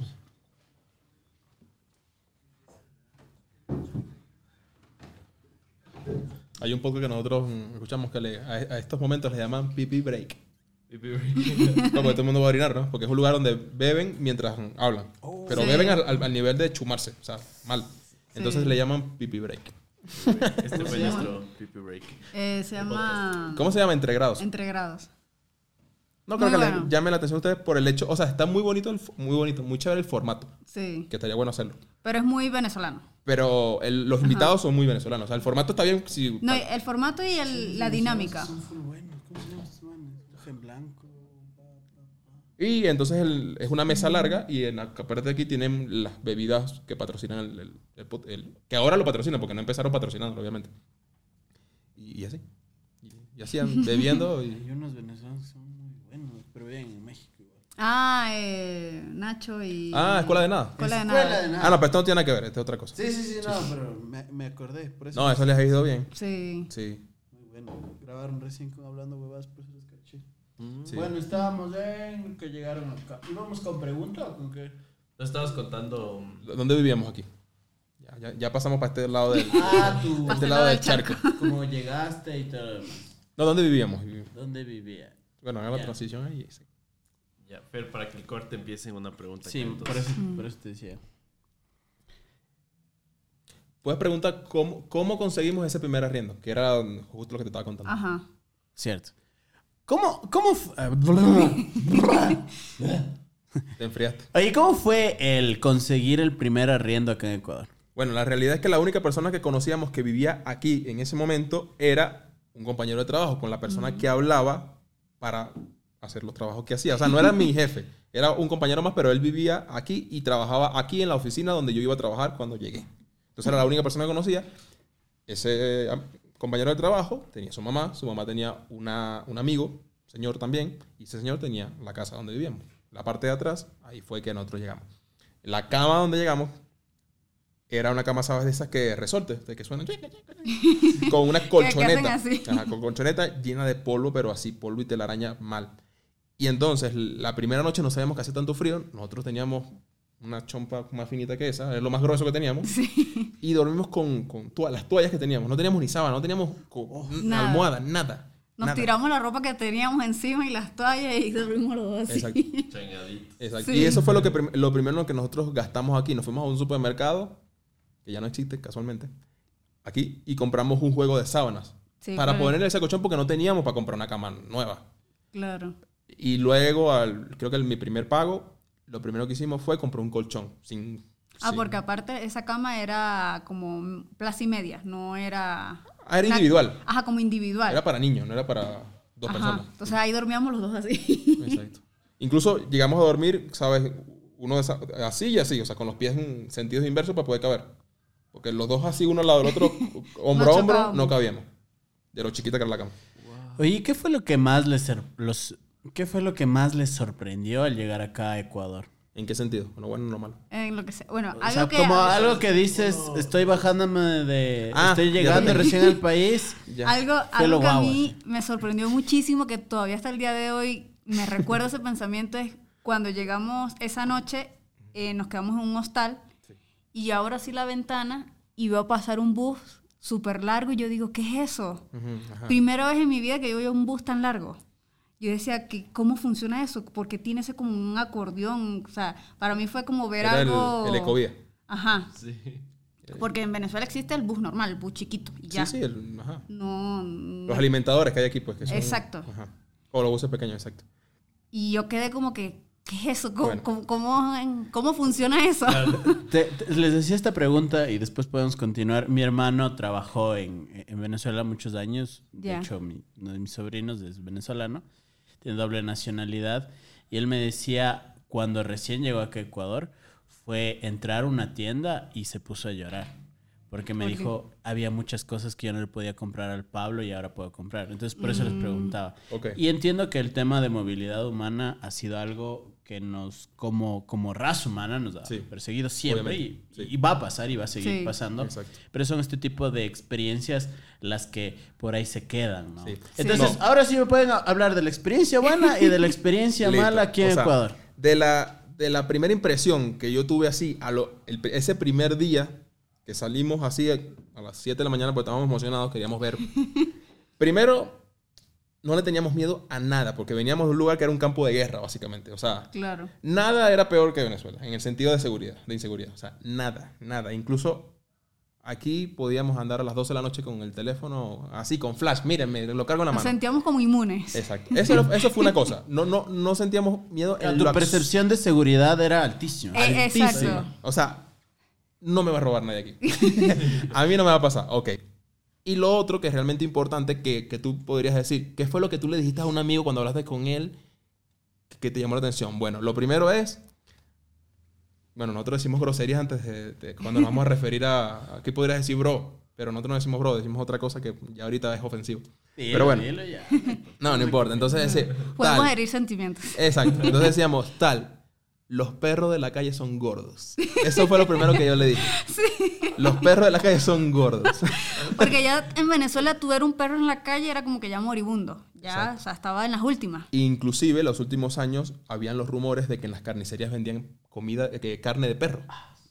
Y no se sabía. Incluso también decían que los nubes de pollo era carne triturada, empanizada y no se notaba. Claro. Porque los nubes de pollo es un... Claro, es Molida. saber. Exacto. exacto. Que por lo general se dice que es pollito Ay, triturado. y otra cosa que también Pero- me impresionó muchísimo a Jesús fue la- las líneas de los cauchos. Ajá. Los cauchos tienen, los- las, las llantas, Ajá, tienen dibujo. O sea, tienen las líneas. ¿Sabes? Las líneas. Claro, claro. El labrado es labrado. Exacto, porque para nosotros eh, el caucho se usaba hasta que se explotaba. Hasta que se explotaba. O sea, liso. No había... Liso, liso. Porque ya hubo un momento que no llegaba importaciones y entonces era muy difícil poder comprar uno. Claro, de hecho, las llantas de tu Twingo les debes haber dejado así, ¿no? Exacto. No, tenían un poquito de dibujo. Y eso valía más. hubo- hubo Eso le da más Hubo valor. un momento que lo que hacían era que cuando ya estaban tan lisas, lo que hacían era que con algo caliente les hacían como otra La vez los forma dibujos. vez, sí. Con, a- a- utilizaban algo que se utilizaba para... ¿Saben con los que hacen las piñatas para las fiestas de los niños? Con los que cortan el anime, no sé cómo creo que le dicen aquí. Sí, como algo caliente metálico. Algo caliente metálico, ajá. Con eso eh, derretían el caucho y lo volvían a hacer la forma. Le volvían a hacer las formitas así, como que para que volviera a agarrar a, eh, al Se agarre. llamaban cauchos re- re- Eh, recauchado. recauchados. Recauchados, sí, sí. Así le llamaban, recauchados. Con una chaveta. Dan. Palabra muy amateña. A ver, palabra muy amateña que la gente no va a entender. ¿Qué se les viene a la mente cuando yo digo chaveta? bueno, en Venezuela hay una palabra que se llama enchavetado, ¿Ya? que significa cuando una persona está muy destruida porque está chumado o un carro que está muy chocado, está enchavetado, o sea, como ya no sirve para nada. No sé qué significa aquí, pero En Ambato, ciudad céntrica del país, le Sí, sí. decimos eh, al estilete, al que corta, al, Ah. El exacto. hilete. Nosotros le llamamos exacto. Llamamos- exacto, exacto. El estilete Porque es algo exacto. exacto. Nosotros decimos exacto. Deberíamos hacer uno de palabras para. Sí, sí, un podcast entero se puede decir palabras. O sea, ahí era algo así, pero era algo que utilizaba, eran dos cables pelados, ¿no? Dos cables pelados que se, utiliz- que se unían con un metal. Cuando tú sabes, cuando tú unes un, met- un cable con el otro, lo colocas en un, en un metal que aguanta, él no se va, no hace un cortocircuito, simplemente se va a poner rojo, Se calienta. porque es positivo con negativo y se va a poner... Es como lo- las máquinas de, de soldar, ¿sabes? Que es positivo con negativo. Bueno, era algo así y con eso hacían el dibujo. Pa, pa, pa. Y lo vendían recauchado. Sí. ¿Sabes, ¿Sabes que yo la palabra reencauchado la escuchaba porque en mi colegio nos dicen cauchos a los del San Felipe, ahí Ok. en Riobamba. Y cuando volvemos los exalumnos hay un torneo que se llama reencauchado. Ah, ok. Ah, claro, tiene Tiene- tiene sentido. claro, sentido. Claro, no tiene nada que ver con los cauchos, las llantas, pues no tiene nada que ver, obviamente. Pero tiene el mismo sentido de como que volver a. Exacto, a, darle, mismo. es como darle una segunda vida a eso mismo Segundo que... aire. Segundo Ajá, aire, segundo aire. eso. Oye, hablamos de las cosas positivas y siento que Ecuador tiene algunas ventajas, pero de hecho algo tal vez no les debió gustar de Ecuador. ¿Qué fue esa cosa que dices, tal vez por ahí no me gustó de Ecuador? Bueno, a mí que todavía a veces me pega la altura. Sí, vale se desmayó dos veces. Al inicio me O sea, más que de Ecuador de. Quito. Sí. Claro. Y entonces a veces Jesús no me dejaba salir solo porque decía, no, te- si te desmayas por allí sola, ¿quién te va a ayudar? ¿Quién? Entonces, Sí, lo que pasa es que cuando, como les comentamos ahorita, los primeros meses Vale no trabajó. Entonces, encerrada todos los días en la misma casita que no teníamos ni internet, era como pegarse un mecate básicamente. O sea, era como fuerte. Entonces, ¿qué hacía ella? Salía en las tardes. a caminar, o me iba al parque. Para el parque, para el centro, para donde sea. O sea, para donde sea. Hacer tiempo que yo terminara de trabajar. A veces nos conseguíamos en un lugar en puntual y otras veces ella volvía a la casa y nos veíamos en la casa. En esas veces que se desmayó, ya, ¿qué pasa aquí en Quito? Que cuando llueve, las ventanas de los buses las cierran para que no se moje la gente. Pero entonces, ahora toma en cuenta que un bus aguanta- alcanza para 70, tiene capacidad para 70 personas y meten 90, las ventanas cerradas, se no hay oxigenación de nada. Entonces, Claro. ya vale, le está pegando la altura, eh, anda agitada de caminar todo el día, entonces y se hubo un me, momento que como que colapsaba y, uh, y me se iba. iba. Se iba. ¿Y te pasó estando con Jesús? las dos veces. Ah, por Menos mal que las dos veces estaba con él. Por eso que a veces no me dejaba salir porque decía como que, Exacto. no. Sí, después. Ajá. O sea, le iba a pasar, le pasó dos veces y la tercera le iba a pasar, pero como ya sabía, ya tenía experiencia, ya cuando vi que se le estaba dando la, la locura, La chiripioca, ya lo que hacía yo era bajarme, o sea, en la parada que sea, me- nos bajamos y ahí agarraba aire y así sea mojándose, no importaba lo que pasaba, Sí. pero, pero era mejor que desmayarse. Sí, sí. Ajá, eso. Eso no es como mal, no es como negativo. Sí, no negativo como es algo muy decir, puntual. ajá, es algo como personal mío que me, Sí, me sí, pasó sí. a mí. Y, y no, de hecho, a muchos ecuatorianos les afecta. O sea, después Claro, de gente que viene de la costa. Hay personas que se van a vivir a la costa. Exacto, exacto. ajá. Y lo Sí. mismo que cuando a veces que hemos hablado cuando estamos allá en Guayaquil, que los costeños dicen, no, yo en Quito no duro más de tres días. Porque Claro, es verdad. no, no, no, no puedo. O sea, no, no- voy a hacer lo que voy a hacer y me devuelvo. O sea, no me voy a quedar a disfrutar porque no la paso bien anímicamente porque obviamente no está preparado tu cuerpo. Es, es exactamente lo mismo nosotros. Claro. Incluso peor porque estamos nosotros más bajo del nivel del mar. Y, y Sí. cuando y se fueron, como- bueno, ya vamos a hablar de su contenido, hace muchos vlogs, mucho viaje. Sí. De ley se fueron a un Cotopaxi, a un Chimborazo. Sí, claro. Sí, y ahí no te cogió nada, ¿vale? No, sea, no sé, milagrosamente no nos No. dio nada. Yo creo que también porque en esa vez fuimos con un tour y nos asesoraron y nos dieron como la hojita de coca, nos dieron un té, no sé qué. entonces El como caramelito. ajá, nos fueron como preparando. Sí. O sea, tu panelita por ahí. Ajá.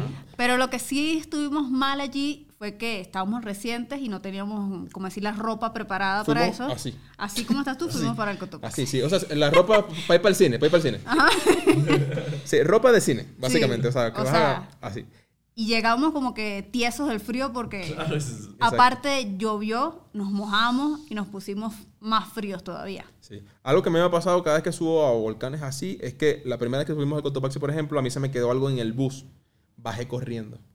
Y cuando subí corriendo para alcanzar al grupo, me dio algo, me, casi no respiraba porque oh, yo no sabía yo. Y Una montaña. le dio que- como algo en los ¿Qué oídos tanto? Una, monta- también. una montaña blanca, o sea, y ya. Pero se me iban a explotar los oídos. Te tal. despresurizaste. Sí. Exactamente. O sea, son cosas que no sabíamos que nos sí, podían claro. pasar. Exacto.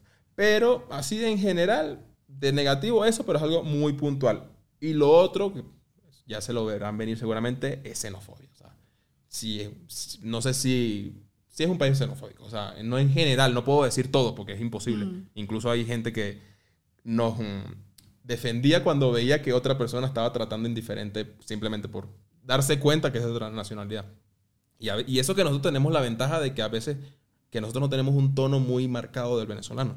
Claro, porque acá estaban acostumbrados que el tono venezolano es el tono que allá es de la parte capital, lo que O es la... los zulianos, los, que son como, sí, es un cantadito muy particular que si ya tienes, ya tienes una noción, sabes más o menos de que eres de allá.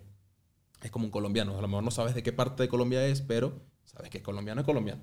Aunque el colombiano rajado es el paisa, que es el que habla más así, más cantadito, más bonito, más, bueno, digo bonito porque a mí me gusta, que canta así bien, bien cantadito. Es lo que más se nota, pero hay otros colombianos, por ejemplo, tienen un tono también muy neutral.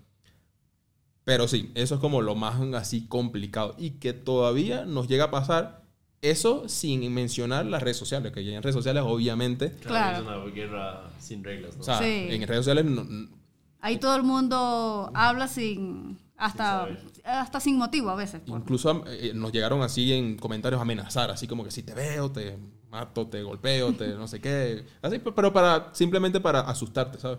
Pero son s- cosas que tú dices, no sé quién es esa persona, es una cuenta anónima, pero ¿y si me la consigo en la calle? ¿Me entiendes? Claro, sí. O sea, Mm. de ley te da algo de miedo. Es- Exacto. Es entendible. Claro. Vamos. No, no quisiera hablar mucho de esos temas que no son tan, tan bonitos. Claro. Más bien quisiera hablar lo, lo chévere, ¿no? Y solo el disclaimer y por qué hablaba de la movilidad humana, porque todos, y de hecho venimos de un país, Ecuador, que ha tenido que sufrir mucho el tema de movilidad humana y hace mucho tiempo ustedes nos, nos recibieron en su país. Ahora hay mucha gente que nos ve desde Estados Unidos, de aquí les mando un abrazo. Europa a también. gente de España e Italia, tenemos una comunidad inmensa. Sí. Y creo que es parte de- del día a día de los ecuatorianos saber que tenemos alguien fuera del país y en general la movilidad humana, como te digo, es un fenómeno social natural. Por eso no quiero detenerme ahí. Pero sí quiero ya abordar el tema de cómo se hicieron creadores de contenido Jesús y Vale. Bueno, al inicio fue como algo, como que, ay, vamos a grabar aquí unos videos para mostrarle a nuestra familia dónde estamos y como que mostrarle cosas que allá en Venezuela no veíamos. Por lo menos acá algo que nos impresionó mucho era que había muchos parques verdes. Sí. O sea, era como que, wow, muchas áreas que tú puedes venir a tirarte en, la- en el pasto, respirar aire puro. Entonces, esas cosas nos llamaban mucho la atención y las empezamos a grabar. Y como que en ese momento como que queríamos hacerlo como que formal, pues como que bonito. Y lo empezamos a grabar así como si fuera un video para YouTube. Exacto. To- O sea, no es que lo queríamos grabar bonito, es que queríamos eh, tomar de referencia como el formato que en ese momento Ajá. nosotros veíamos. O sea, nosotros veíamos que había personas que se impresionaban con cosas y tal, y nosotros dijimos, bueno, si vamos a hacer algo para nuestra familia, eso es hablando del lado romántico, ¿no? De la historia.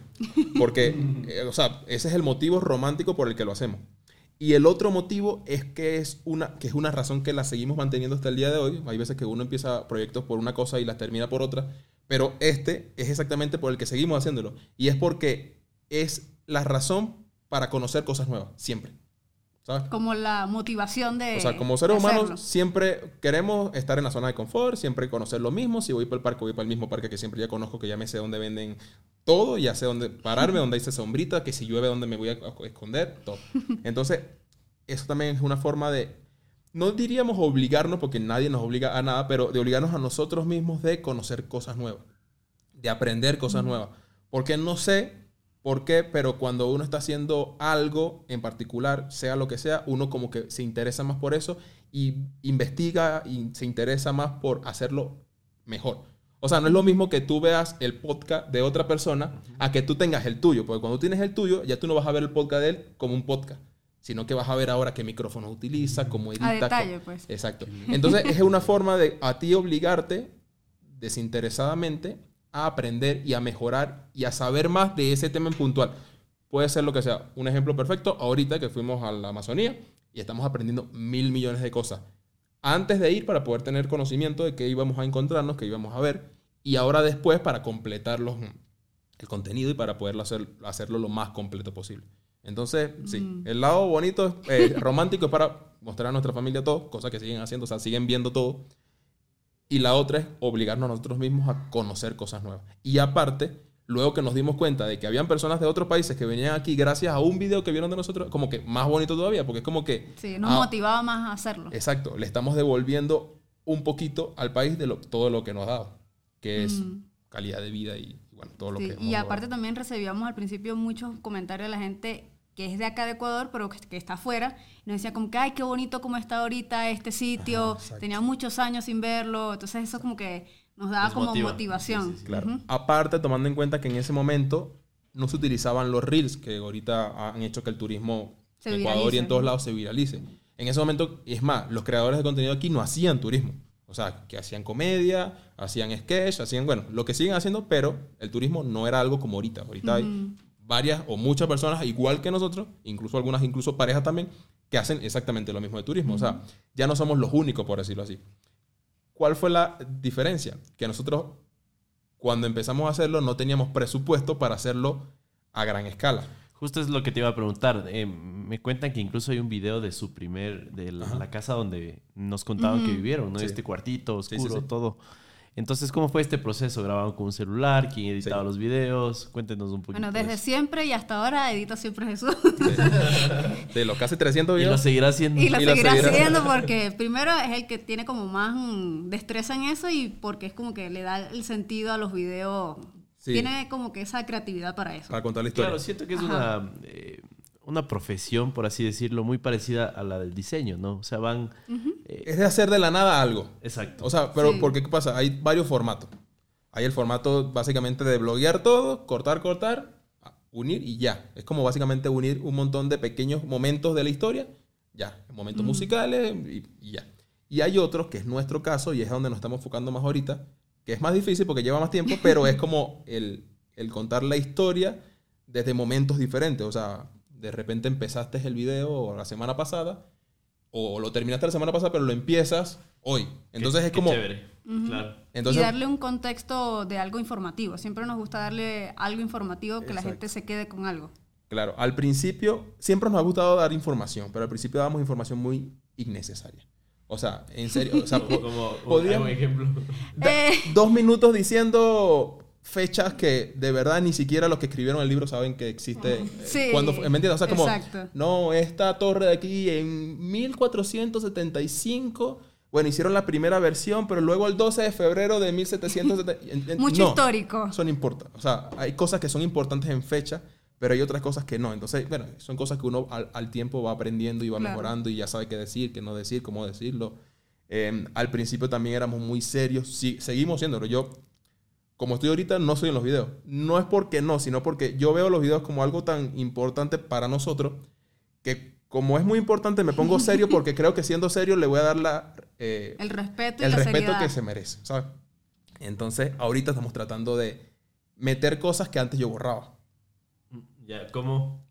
Eh, que a veces nos equivocábamos o... Sí, pero más que equivocaciones, es co- comentarios de repente innecesarios. No son groseros, no son que falta el respeto a nadie, sino que de repente... Sí, comentarios más personales, como Ah, de algo... quieren mostrar un poco más cómo son eh, fuera Ajá. de este personaje, Exacto, ¿no? exactamente, exacto. Es ser menos personaje. O sea, nosotros nunca hemos sido un personaje. Pero a veces al, al quitar muchas cosas que ya estaban grabadas, porque son cosas que se graban al momento, y que a veces las quitaba simplemente para no de- descontextualizar la información que estábamos dando, parecíamos más un personaje como, "Mm, yo no soy serio así todo el tiempo. Pero con lo que queda el video es lo que pareciera. O sea, nosotros grabamos por lo general dos horas, hora y media de contenido. Y nuestros videos casi siempre son de 15, 20 minutos, o sea, máximo. Y no es que de hora y media tenemos muchas, re- obviamente repetimos muchas cosas, que a veces nos equivocamos, pero cada vez nos equivocamos menos, entonces hay muchas, mucho contenido que eliminamos o elimino básicamente simplemente por hacerlo lo más conciso posible. Entonces es eso, es tratar de no borrar cosas y me he dado cuenta que Sí. si no las hubiese borrado de antes, hubiese sido hasta más bonito en el sentido de dejar detallitos que, Más orgánico, pues. que hacen más orgánico, exacto, y que, y que diferencian a un creador del otro, porque a la final, si vamos a decir una información, todos podremos decir la misma información. La cuestión es cómo decimos esa información, Claro. cómo la mostramos. Entonces, eso. Por el lado de crear contenido, por eso fue que empezamos. Y la razón por la que lo seguimos haciendo hasta ahorita. ¿Y recuerdan cuál fue su primer video viral? Ah, mira. Así viral. como dis- Ya va, diciendo... eh, eso, eso es importante. ¿Qué es viral? O sea, Eh, eso es cada uno tiene relativo. su, Exacto, ajá, pero- su relativo. Exacto, pero por ejemplo, tenían 100 vistas y después tuvieron 1000 o tuvieron 1000 y después 10000. Entonces, ¿cuál sintieron? Así como dijeron, wow. La Ay. primera grada de crecimiento, eh, Ajá. así, muy, muy fuerte. O sea, Mm. honestamente, no es que empezamos así como que, ay, con el pie derecho, pero nuestro primer video llegó a 1500 vistas, por ejemplo. Ay, muy bueno. Ah, no, sí para bueno. primer video. Primer video. Sí, bueno. y fue Ajá. rápido, pues. Exacto. Pero nosotros no dimensionamos eso porque siempre hemos visto creadores muy grandes, ¿sabes? Entonces nosotros decíamos como, ah, bueno. Inclusive eso hasta el día de hoy nos hace sentir bien porque nos hace sentir nadie. Y en este mundo de redes sociales donde te- la gente te infla, te infla el ego así de repente, es bueno que tú te sientas nadie, igual que el primer día. ¿Por qué? Porque te hace valorar un poquito más las cosas. Se nota fácilmente cuando alguien ya no se impresiona por algo. Cuando alguien ya está acostumbrado a viajar todo el tiempo. Que su vida se trata de viajar. Como que ya lo ve como, ah, ah, otro, otro, otra iglesia, otra catedral importante. No, esa, esa es única, o sea. Entonces, nunca hemos sentido que hemos sido virales porque para nosotros viral es un millón. Así. Y en los primeros cuatro años nunca pegamos un video, a un, Sí. y menos a un millón. los únicos videos que hemos pegado, así con un millón, que ahí dijimos se viralizó, Sí. fueron en pandemia. Ajá. Los cuatro videos que tienen más de un millón de nosotros fueron en pandemia los cuatro. Spoiler alert por ustedes, compré un air fryer. Muchas personas, Dani. Y no- Yo ya Sí. tenía, pero estoy seguro que muchas personas Y lo curioso es que los que se hicieron más virales no han sido de turismo, que es No. lo que más hacemos. Exacto. Los más virales han sido como Tecnología. probando cosas de tecnología. De review. Ajá, de review. Ajá, exacto. Claro, más bien de- esos videos deben haber nacido de esta necesidad de seguir haciendo contenido encerrados. estábamos Exacto. encerrados. Exacto. Nosotros nunca hemos, desde que empezamos, nunca hemos dejado de hacer video. Siempre hemos hecho, sin pausa. Y eso, y eso que hemos necesitado pausa. Pero cuando pausa, cuando de repente, nosotros tratamos de subir videos cada siete días.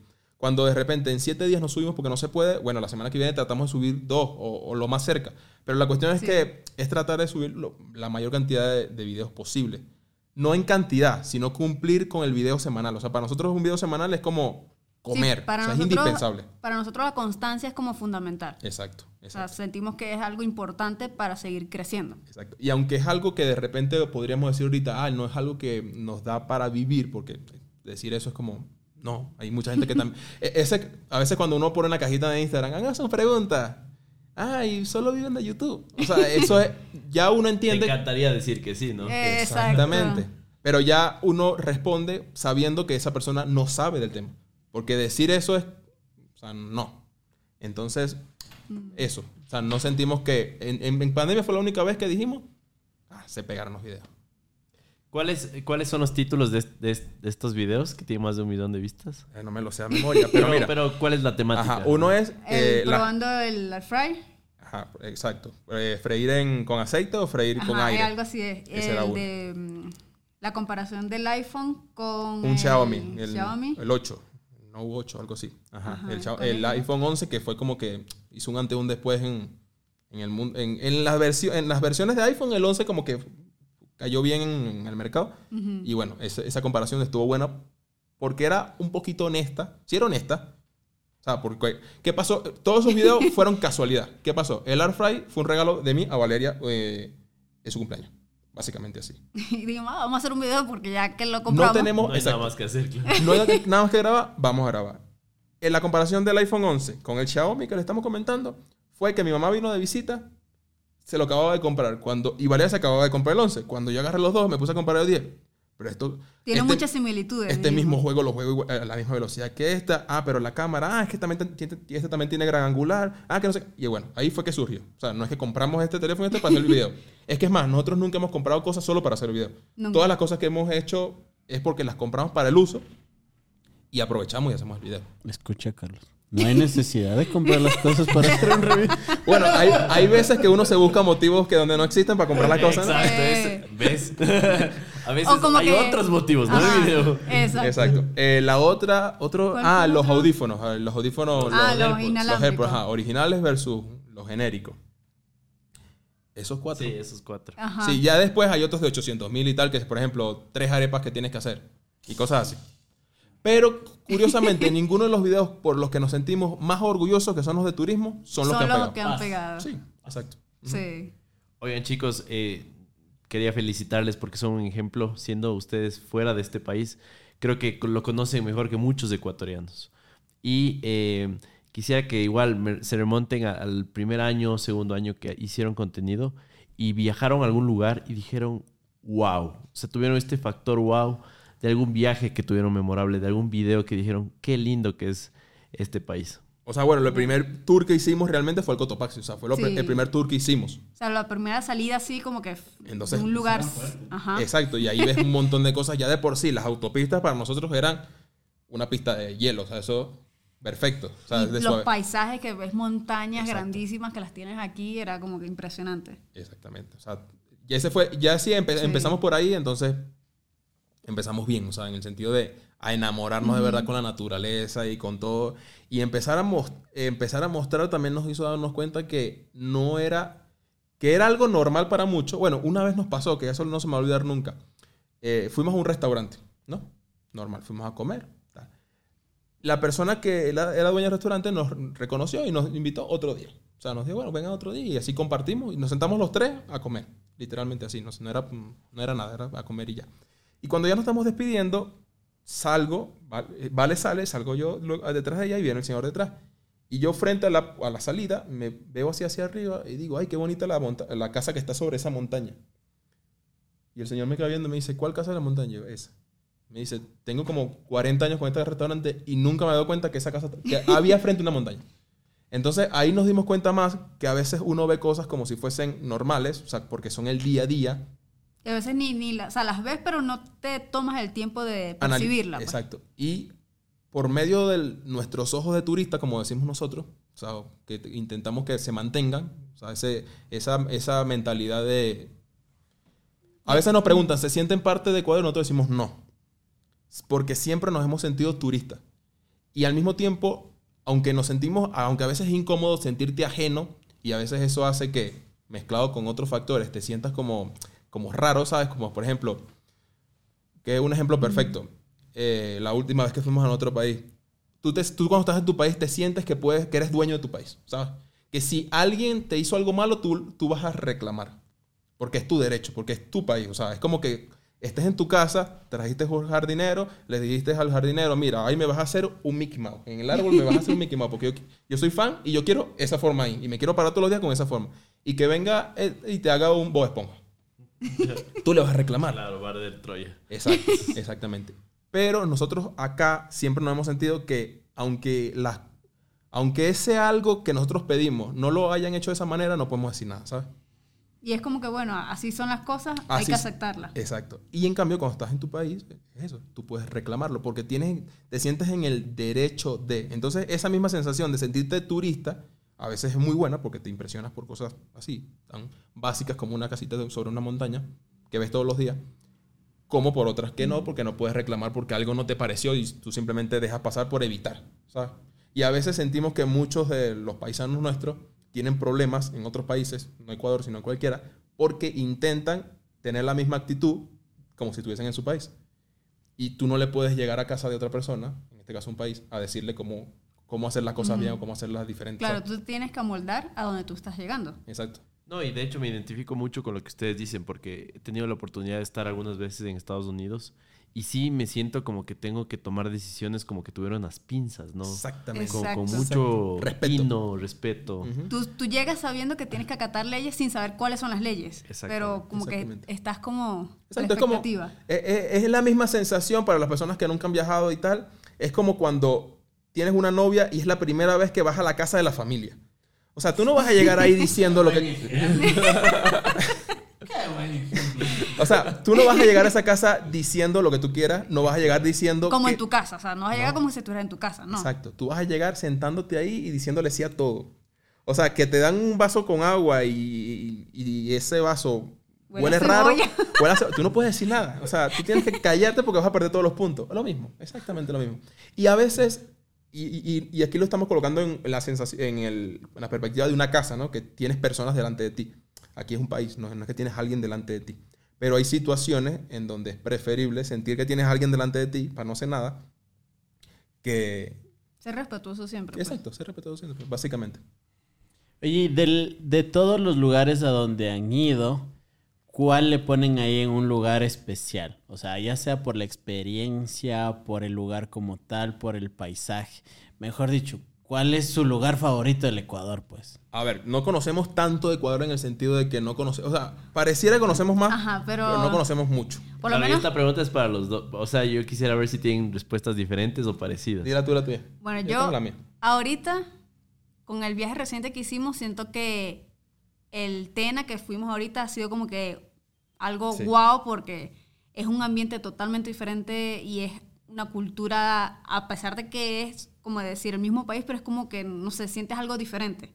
Así Sí, es. Exactamente. Entonces- sí, el Oriente es, es otra cosa. Ajá. Y aparte fue el primer paso que dimos dentro de la Amazonía. Que no estábamos en el mero, mero centro de la Amazonía, pero estábamos ya dentro. Entonces, como... Claro, no, Sí. o sea, han viajado a una de las ciudades como que grandes, pero más metidas en la Amazonía. Exacto. Exactamente, exactamente. Pero mi favorito, a pesar de que debería ser ese, porque ahorita, después de aquí, yo me voy a editar ese video, el video que viene el domingo. Tiene que ser ese. Exacto. eh, mi lugar, que aunque no lo parezca, es. Hace poco fuimos a Pintac, que queda. Pintac. Pintac. Siempre lo corrió. Ya, Pintac, de Pichincha. ajá. Ok, bueno. Ese lugar me pareció increíble, porque primero nunca había escuchado hablar de él. ¿Qué pasó?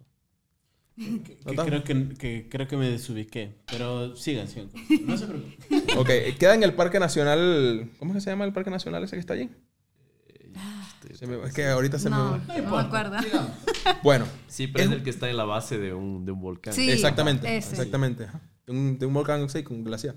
Bueno, ese me pareció increíble porque cada cosa que, para empezar, entras con la erupción que hubo hace unos años atrás, o sea, con piedras del tamaño de una casa. Sí, Sí. Yo, yo también fui recién y tuve la misma impresión. Exactamente. Es como que hicieron una mina ahí, pero tienes Ajá. que cruzar, o sea, la vía tiene que cruzar el... Tú atraviesas donde hubo la erupción, básicamente. Exacto. O sea, en algún momento eso fue lava, básicamente. Entonces Sí. se convirtieron en piedras solidificadas y cuando tú cruzas eso que es todo gris y tú dices, bueno, aquí no debe haber vida, pero ni es que debajo de la tierra, de la tierra, de la tierra. Bueno, tú pasas eso y luego te consigues el pueblo donde las montañas son como, cuando hicimos el video y lo subimos, la gente decía, ah, parece Suiza. Pero Suiza porque las montañas son verdes todas, así como... Como si fuera un- una alfombra, sí. ¿Te acuerdas del wallpaper de Windows 98?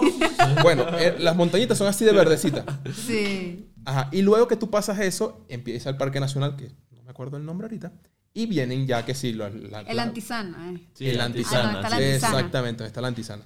Exacto. Entonces después viene el Parque Nacional, que vuelve a ser algo medio desértico, pero hay que sí, caballos salvajes, hay un montón de animales en su hábitat natural, y luego vienen que sí, los lagos, las lagunas, vienen los, los volcanes, o sea, es un lugar chiquitico porque tiene un montón Tiene de de cosas. todo. Y aparte que vivimos ahí los cóndor Exacto. en las montañas. Nos quedamos en una Sí, cabañita. Ajá, exacto. Nos quedamos en una cabañita donde en la cabañita está en una lomita, o sea, ya en la pendiente de la montaña. y ¿sabes? pasa como el río abajo. Ok, tienes enfrente una montaña más alta que, que donde tú estás. O sea, básicamente la montaña te, te atrapa a ti. Y sobre esa montaña anidan los cóndor y donde, donde duermen, básicamente. Entonces a las 6 de la mañana, Los ves volando por ahí. Los ves volando así. Increíble. y ahí, te les- y ahí tienen los, mm, los Tele- telescopios. Sí, Sí, sí, los binoculares grandes.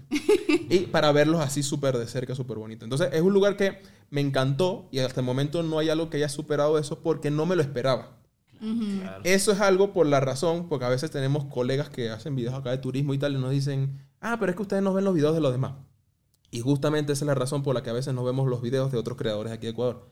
Porque cuando tú ves un video, ya cuando tú lo vas a ir a ver, ya no te impresiona. No te impresiona. Porque ya tú sabes que vas a conseguir, ya tú... Ujú. Y eso afecta su video porque ustedes no pueden documentar su impresión. Claro, y aparte a- nosotros nos gusta sorprendernos, o sea, nos Exacto, gusta genuinamente. tener esa emoción de vivirlo en el momento. Exactamente. Y aparte, existe un fenómeno que yo no sé por qué el ser humano tiene eso, que es cuando ve algo, su cerebro automáticamente lo asimila y aunque no se dé cuenta, vas a decir lo mismo que escuchaste en el video que viste.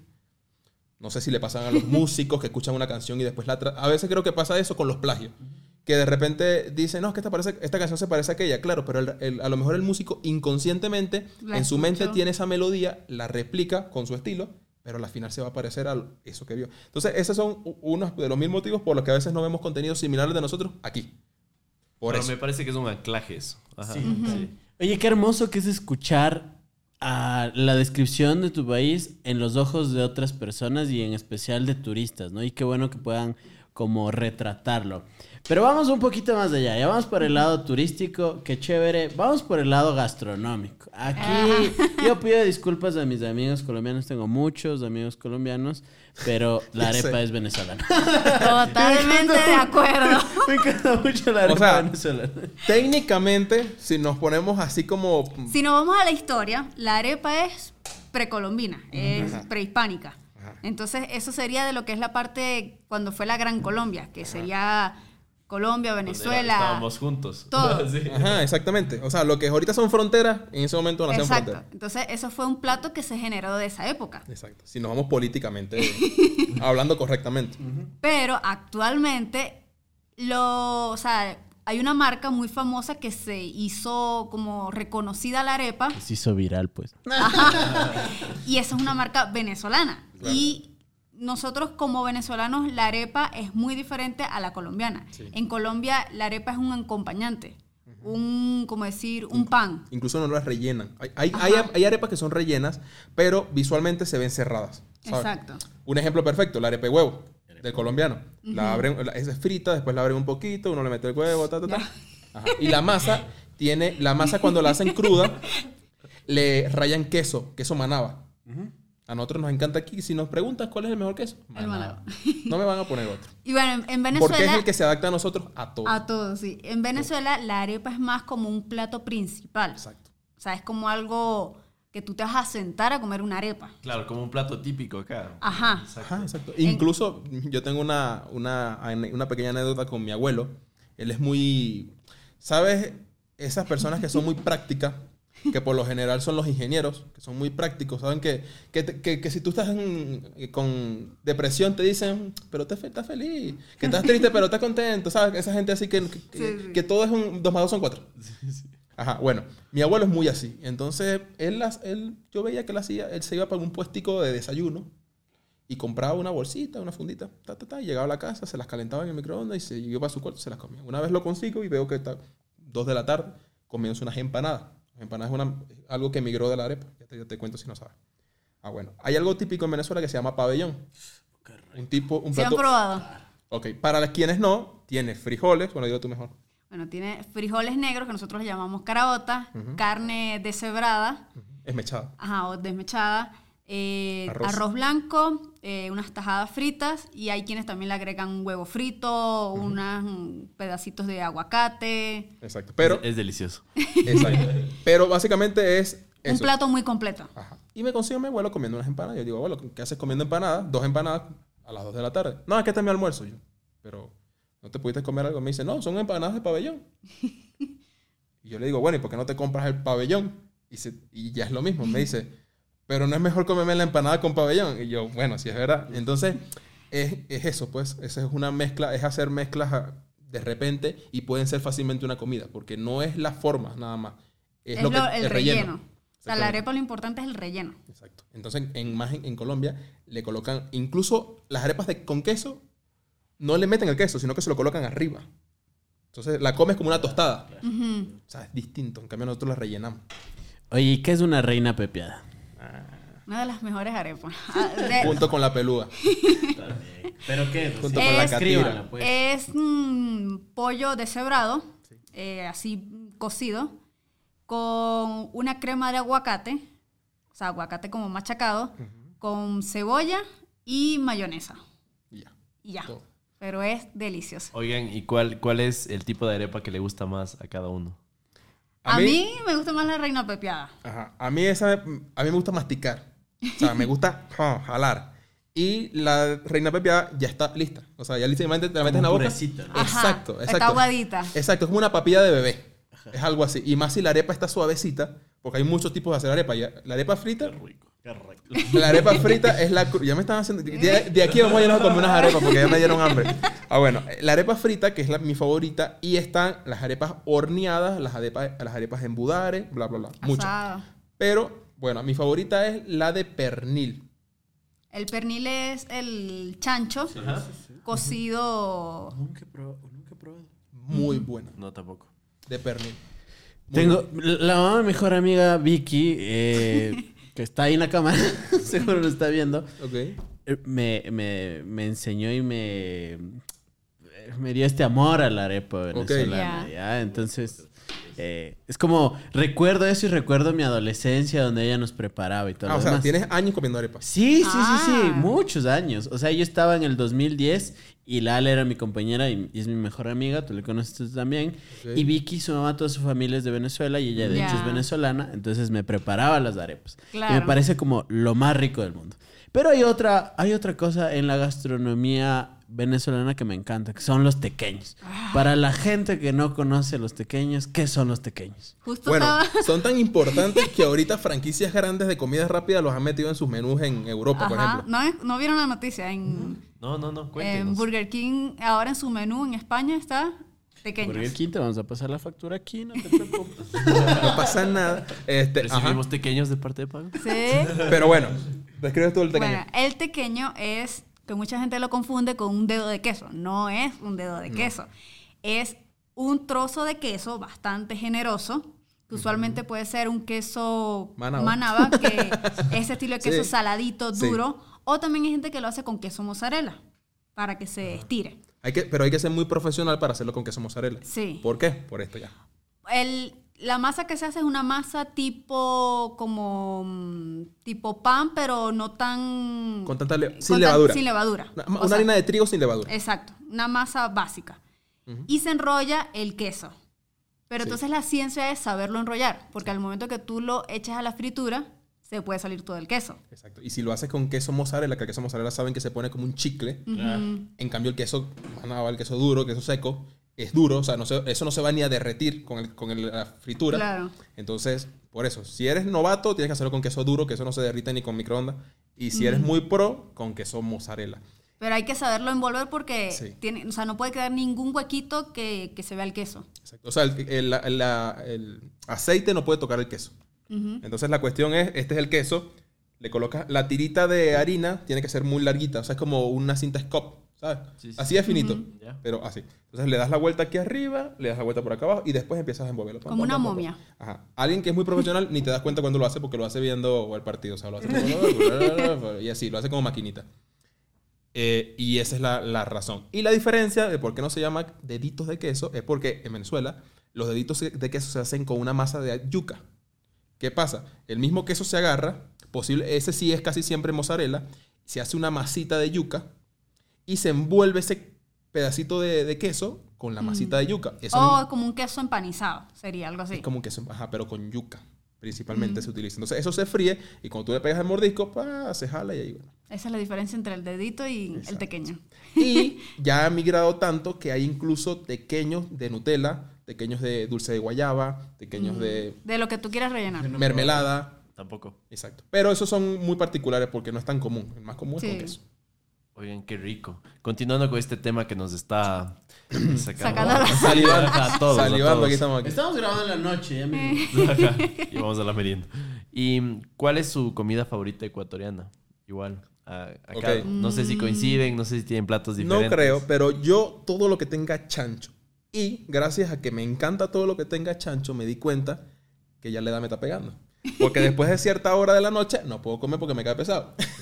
Entonces, y aquí, para quienes no viven en Ecuador, se come chancho desde las 5 de la mañana hasta las otras 5 de la mañana del próximo día. O sea, se come chancho en cualquier momento. O sea, Sí. y a mí me encantaba ya desde Venezuela el chancho. Obviamente no de la forma que se prepara aquí, que hay muy diferente, pero allá solamente se comía al mediodía, más nunca. O sea, el chancho era en la- al mediodía y ya. y ya. En cambio aquí no. En, como- y, en cambio, y aquí como te lo ofrecen de cualquier momento, yo decía que sí siempre. Entonces me di cuenta que puedo de la mañana a la tarde, ya después de la después de noche la no. noche no. Eh, no me- y a, a mí lo que más me gusta, bueno, todo lo que tenga verde, o sea, las empanadas, Mm, bolones, claro. me encanta. Y un plato así como más fuerte, el encebollado.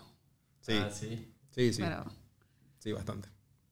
y el Bastante. locro de papa también. Con mucho tropezón. A mí, me- a, mí no, a mí no me matan las sopitas. A mí me gusta es bastante. No sé, le echo bastante cebolla. Tanto que a Valera no la puedo besar como en dos días después. o sea, eso me queda aliento de dragón, como Te- dice. te- tengo, que, tengo que llevarles entonces a Riobamba que coman hornado. Pues ahí es el mejor hornado del país. Ah, Entonces, si les gusta el chancho, Sí, pues sí, sí, va. sí, Eso dice el Dani, pero pongan en los comentarios, ¿dónde está el mejor hornado? del Exacto, eso es un debate importante. Importante Pues debate. póngalo ya, pero yo, yo defiendo mi tierra, así como cada uno de ustedes. Alguna, verán, cuando me he topado con gente de Europa, dicen mucho el tema de las frutas. Pero aquí hay Ajá. un montón de frutas. Sí. ¿Cuál es su fruta ecuatoriana favorita? Bueno, te digo que para nosotros comer una manzana era un lujo. Sí. Inclusive- En Venezuela una manzana era como que solamente lo podías conseguir en tiendas como Seleccionadas. seleccionadas y te costaban como comprar un Eh, pollo. Allá en Venezuela le llamamos a, las tiendas de, con, con cosas muy delicadas eh, bodegones. Porque venden licor, por eso son famosos. Pero esos mismos bodegones traen cosas importadas. Ujú, delicatessen. Y- delicateces. y esas mismas tiendas también traen que si el quesito importado, que si el jamón serrano, que si la cosa, papá, papá, papá. Y tenían una sección de frutas no Importadas. importadas, no exóticas, sino importadas. Y la manzana siempre estaba ahí. Y yo incluso podría contar con una mano las manzanas que me comí desde mis 24 años ah, para abajo. O sea, de- en 24 años puedo contar con una sola mano cuántas manzanas me comí. Porque era algo muy de lujo. Sí. O sea, y aparte y aquí- también sentimos que la, la calidad de las frutas es diferente. sí. O sea, Bueno, yo aquí fue la primera vez que comí un kiwi, por ejemplo. Nunca había probado un kiwi. mm, y cua- también. No, y me encanta. y Todavía lo como ahorita. O sea, me puedo comer una funda entera en un momentico. Y bueno, una vez comí tanto que me peló la boca. No sé, ni siquiera sabía que el kiwi podía hacer eso. Me peló la boca un poquito así. Y era por el, los cítricos, pues. Sí, sí, sí. Pero lo probamos porque el kiwi aquí igual es costoso. O sea, igual que la fruta del dragón y tal. No como Venezuela, que en Venezuela ni se ve. O por lo menos no en... ¿La, la fruta del dragón? ¿Cuál es la fruta del La El- pitaya. La pitaya. Ah, ya. Que está la roja y la amarilla. Sí, sí. Ok, esa tampoco la había probado. Nunca la probamos, fue aquí. Sí. Ok, por ejemplo, el kiwi cuando llegamos era tempora- temporada. Ahí fue dos choques, porque ahí cuando llegamos era temporada del kiwi, entonces en el semáforo estaban vendiendo 8 kiwis a dólar. Eso ya, eso fue en 2017. Ajá, ahorita no vale dólar seguramente. ajá, entonces, ajá, el. Claro, nos impresionó ver tanto a un dólar. Exacto, que era como algo que nosotros no podíamos ni comer. Ah, después de la temporada de manzana. No, que si seis manzanas, a dólar. O sea, comían mucha fruta acá cuando llegaron. Comemos. Era barato y era... Comemos mucha fruta. Sí. Ahorita. O sea, ahorita antes comíamos una galleta en lugar de una fruta. En merienda. Ahorita comemos fruta en lugar de una galleta. Al revés. Y bueno, luego nos dimos cuenta al tiempo que era la temporada de mango. Y vendían a dos dólares la funda, como con cinco mangos. Pero el, el mango en donde nosotros somos, lo botan. Porque Sí, sale allá el, demasiado. man- allá el mango te- es como, la mata es como monte. Es como monte. En mi clase, incluso yo, yo vivía en una casa donde habían dos matas de mango. Mil disculpas la ignorancia, pero estamos hablando del mango de chupar o del de comer. El de chupar. Ya. El de chupar el chiquito. Ajá. Ajá. O la manga. O que nosotros llamamos manga, que es La- grandecito. que, es nosotros como, la grande le llamamos manga. que es como la que viene rojita. La que es más acidita. Ok. Ajá. Pero eso había de todo entonces allá. Sí. Ya. Sí. O sea, más que todo el amarillo, el de, el de Sí, sí, el chupar. chupar. Ajá. El que te deja los dientes llenos de pelitos. Ese. Ese allá había como, lo ibas pasando en la calle y estaba todo en la acera. así. Exacto. Entonces ahí fue al revés. Ahí dije, ¿cómo voy a pagar dos dólares por el mango? que allá lo botamos. No voy a comprar más. Y todavía, incluso me atrevo a decir, hasta el año pasado compré el primer mango aquí en Ecuador. Sí, todavía Porque- nosotros vemos el mango acá y decimos, no, no, vamos a comprar mango a, Pero es que ese mango es precio". gratis. O sea, ¿cómo, o sea, no, ¿Cómo me va a co- me va a co- Claro, pero después nos dimos cuenta que esos mangos ni siquiera los, están acá, vienen de Claro. otro lado. Igual que las manzanas que vienen de Chile, por ejemplo. Entonces, ah, bueno, tiene sentido. Pero eso fue dos choques. O sea, el kiwi muy barato y el Y mango, el mango, muy costoso. o sea, no- claro. y pero sí, frutas en general Sí. comemos demasiado. O sea, mucho, mucha fruta. Incluso todas las meriendas, yo me puedo comer una galleta, pero antes no, no me como la galleta sin comerme un cambur, una manzana, o lo que sea. O sea, fruta siempre tenemos, siempre. Sí. Hacer jugo en lo que sea. Oye, vamos por el tema de la gastronomía y vamos por aquellas cosas que a veces nos causan risa. Estábamos conversando con Jorge Ulloa, el director de Enchufe TV, a quien le guardamos un respeto y admiración terrible. Y estábamos conversando con él y nos decía, por ejemplo, yo no puedo decir en Perú cachar porque significa otra cosa completamente diferente. Allá cachar significa, pues, ya, Ya. saben, ¿no? Ñiqui ñiqui. ¿Qué palabras son diferentes en Venezuela y en Ecuador? Ustedes creo que tienen hasta un video de eso, ¿no? Sí. Sí. Sí, pero Dame un top no- 5 de palabras que en Ecuador significan una cosa no, y en no te voy a decir una palabra, pero te voy a decir una frase. Dame la cola. ¿Qué significa dame la cola? Aquí que me, me acerques la gaseosa o la soda o la Ah, cola. O, la cola, O o la cola. otra cola. O dame la cola. O sea, la cola literalmente. Te puede decir un- una pareja. Exacto, cualquiera de las dos. Ajá. Exactamente. Allá en Venezuela es dame el aventón Una en tu carro. Exacto. Llévame. Llévame. Llévame a tal sitio. Llévame a tal sitio. A ver, claro, Carlos. Si, si- si viene una chica y te dice, una chica de Venezuela y te dice, dame la cola, probablemente te emociones. y lo que me... Pero eso viene, creo que migrado, no lo he averiguado, pero es porque en las épocas anteriores tú tenías un caballo y, te- y- y si, y si se montaba una segunda persona en el caballo, era en la cola del caballo, o sea, en la parte de atrás. Entonces tú te echabas para adelante del De caballo y atrás se montaba la otra persona, se montaba en la cola. Por eso es que, es que en las películas esas, cuando los caballos relinchan y tiran una patada, el primero que se cae es el de atrás. Porque lo, que le- lo primero que levantan es la cola. Entonces por ahí creo que viene la cosa. No, estoy- no está científicamente comprobado, pero tiene sentido. Tiene sentido, exacto. Ajá. La otra, es que podría ser. Bueno, a nosotros que a veces nos, nos pega es que las groserías de acá para nosotros mm, son como palabras, mm, Normales. no, o sea, no nos Ah, causa ningún... malas palabras. Sí. Ajá. Sí.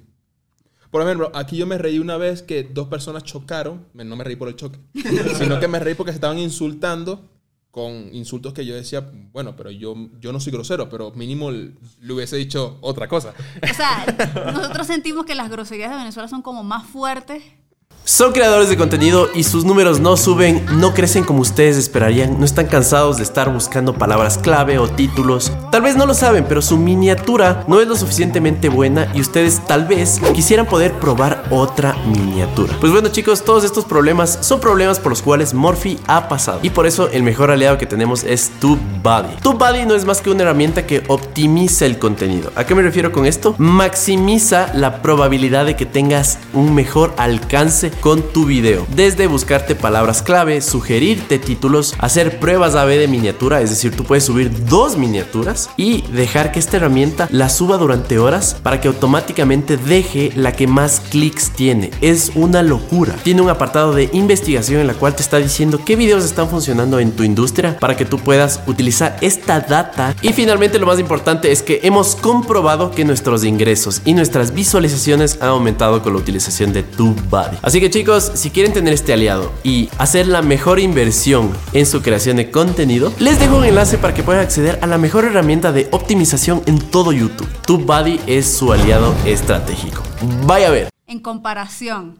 Es que aparte ustedes dicen tres groserías ahí mismo y es como saludo y después si ya quieres reventarle la madre a alguien empiezan. Exacto. Más, más que todo de donde es Valeria. Ajá. O sea, en donde son Valeria, incluso que yo vivía ahí, no se me pegaron tantas malas palabras porque son muy groseras. Sí. O sea, son groserías que llegan, Y tienen es, niveles. es cotidiano, no, o sea, no, ya no lo ven como grosería. O sea, voy a decir una palabra que tiene muchas ramificaciones. Incluso hay un diccionario de la palabra. O sea, hay una palabra que se ramifica y diferentes tonos y todo. Que es verga. Ok, para nosotros es todo. Para acá no es una mala palabra, ¿verdad? Bueno, pero puede serlo. No, sí, sí, es, sí ¿Sí? es, no, sí es. Puede- Y eh, pueden decirlo en el podcast, tranquilos, pero sí es. Es, Ok. es la parte de- es la parte del hombre, De ¿no? hecho, es una palabra que yo no decía hasta los 16 años. Ah, te golpeaban, la- te, te hacían así. No Sí, eso no se dice. sí. O sea, podía decir cualquier hueva, pero eso no. Ah, a- ya. hasta ahora. Hasta ahora, O no. sea, es fuerte acá. Allá, se- allá se dice como cualquier cosa. No, aquí pero está como entre las cinco más malas palabras que hay. O Ah, sea, yo ya. normalmente, normalmente en mi día a día soy muy mal hablado con mis amigos. Exacto. Pero Ya. ahora, si se dan cuenta, me da cierto pudor el tema de decir. Exacto, igual nosotros. sí, Es nosotros que igual, también. incluso yo hablando con ustedes ahorita, no se me ha salido esa palabra que cuando hablo con otro amigo que, que- que venezolano, la digo mil millones de veces. Porque y- es cotidiano decirlo. Mira, la digo tanto que esto me da pena decirlo. pero eh, nosotros somos cristianos, ¿no? No, no, no entramos en temas religiosos y no vamos a tocarlo, pero íbamos a una iglesia normal. Y el pastor era venezolano, ¿no? Fuera de, de- de- de- ese lugar, compartíamos varias veces. Íbamos de repente a comer una pizza, de repente cumpleaños alguien, y vamos por un pastel, una torta, tal. Y ya el pastor le decía esa palabra. O sea, la voy a decir para no, no la voy a, no la voy a decir por decirla, la voy a decir solamente para que entiendan. Es marico. O sea, yo, es, es una muletilla. Es, marico, sabes que hoy fui al trabajo y, y tuve un problema con el jefe, no sé qué, porque tú sabes que marico, entonces, y es muy rápido. O sea, es una... un Es que pam, es pam, pam, pam, pam, pam, pam. Es Claro, como para claro. nosotros de chuta, sí. Ajá, Man. exacto. Man, exacto. man. Es igual que man. Oye, man, exactamente Es lo igual. mismo, exacto. Exacto, pero la, des- la- es tan normal para nosotros que ya cuando uno se pone con otras personas, ya uno no la dice. No, no la he dicho todavía. La dije ahorita nada más para dar contexto. pero a ese punto de decírsela al pastor de donde va, ¿me entiendes? O sea, es como... Es normal. ¿Sabes, Sí. ¿Sabes que yo sentí que llegué a ser amigo de una persona de Venezuela cuando me dijo marico? La verdad. Ya senté la Porque confianza. que había confianza. Este es el- este- Es que- es que "Marico, es así. ahí". Es que ya- como que sí, dale, Ajá. que por aquí. Hasta que un día, tomando un par de tragos, me dice, marico, ¿qué dice? Y yo dije, Ya, ¡Oh, de aquí soy! ya soy venezolano. Y aquí es que pertenezco. Eso es algo casualmente que compartimos con los colombianos. Lo que pasa es que los colombianos lo dicen en sentido femenino. Le dicen marica. Marica. Todo, Sí. marica, marica, marica, Igual Y con sea- mis amigos de Colombia. Cuando voy a Colombia y me dicen marica, yo me siento qué, qué bacán, así. qué- qué- Claro, porque ya soy. es- Sí. incluso es una sensación cuando tú estás con otro venezolano que no conoces, tú le dices hermano. Eso es fijo. O pana, hermano. sí. Ejemplo, casi siempre que uno pide un delivery, por lo general, no todos, pero muchos son venezolanos. Te traen, hermano, aquí le traje la pizza, aquí le traje la tal, aquí le traje no sé qué. Pero cuando estás en confianza, dices esa. Marico. Y si, tú la, si alguien te la dice, es porque se siente en confianza contigo. Entonces, Exacto. incluso es un halago que alguien te lo diga. Es lo mismo que me pasa a mí aquí cuando un ecuatoriano de repente me dice ñañito, me dice man, me dice no sé qué. Ah, ya no me está hablando de tú, ya no me está hablando de tú. Y eso es bien difícil. A lo mejor no sé si ahorita, pero eso era algo que nosotros nos chocó al principio y sentíamos que le caíamos mal al principio a todo el mundo. Y no estoy hablando de todo el mundo desconocido, estoy hablando de gente que, no- que conocíamos, compañeros de trabajo y tal. Y es que nosotros somos muy confianzudos.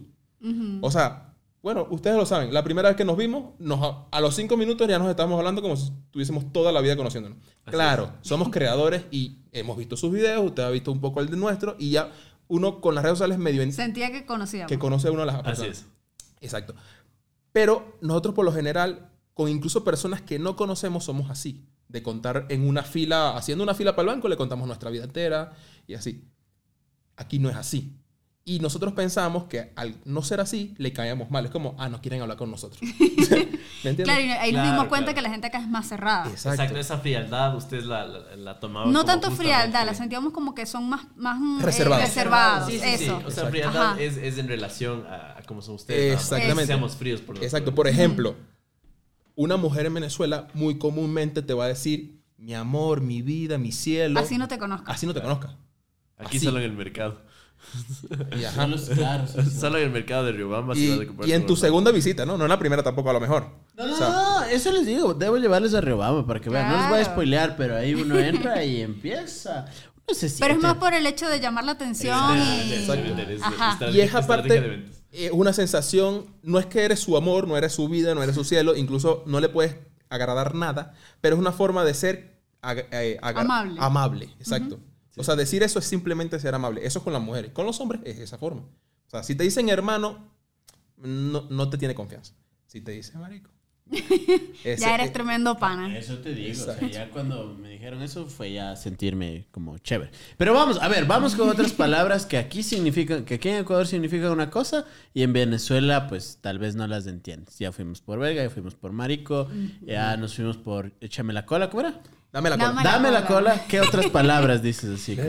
Y diferentes? otra. Me acabas de preguntar algo que cuando te lo preguntan, aunque te sabes muchas, no te sabes ninguna. No te, no te acuerdas de ninguna.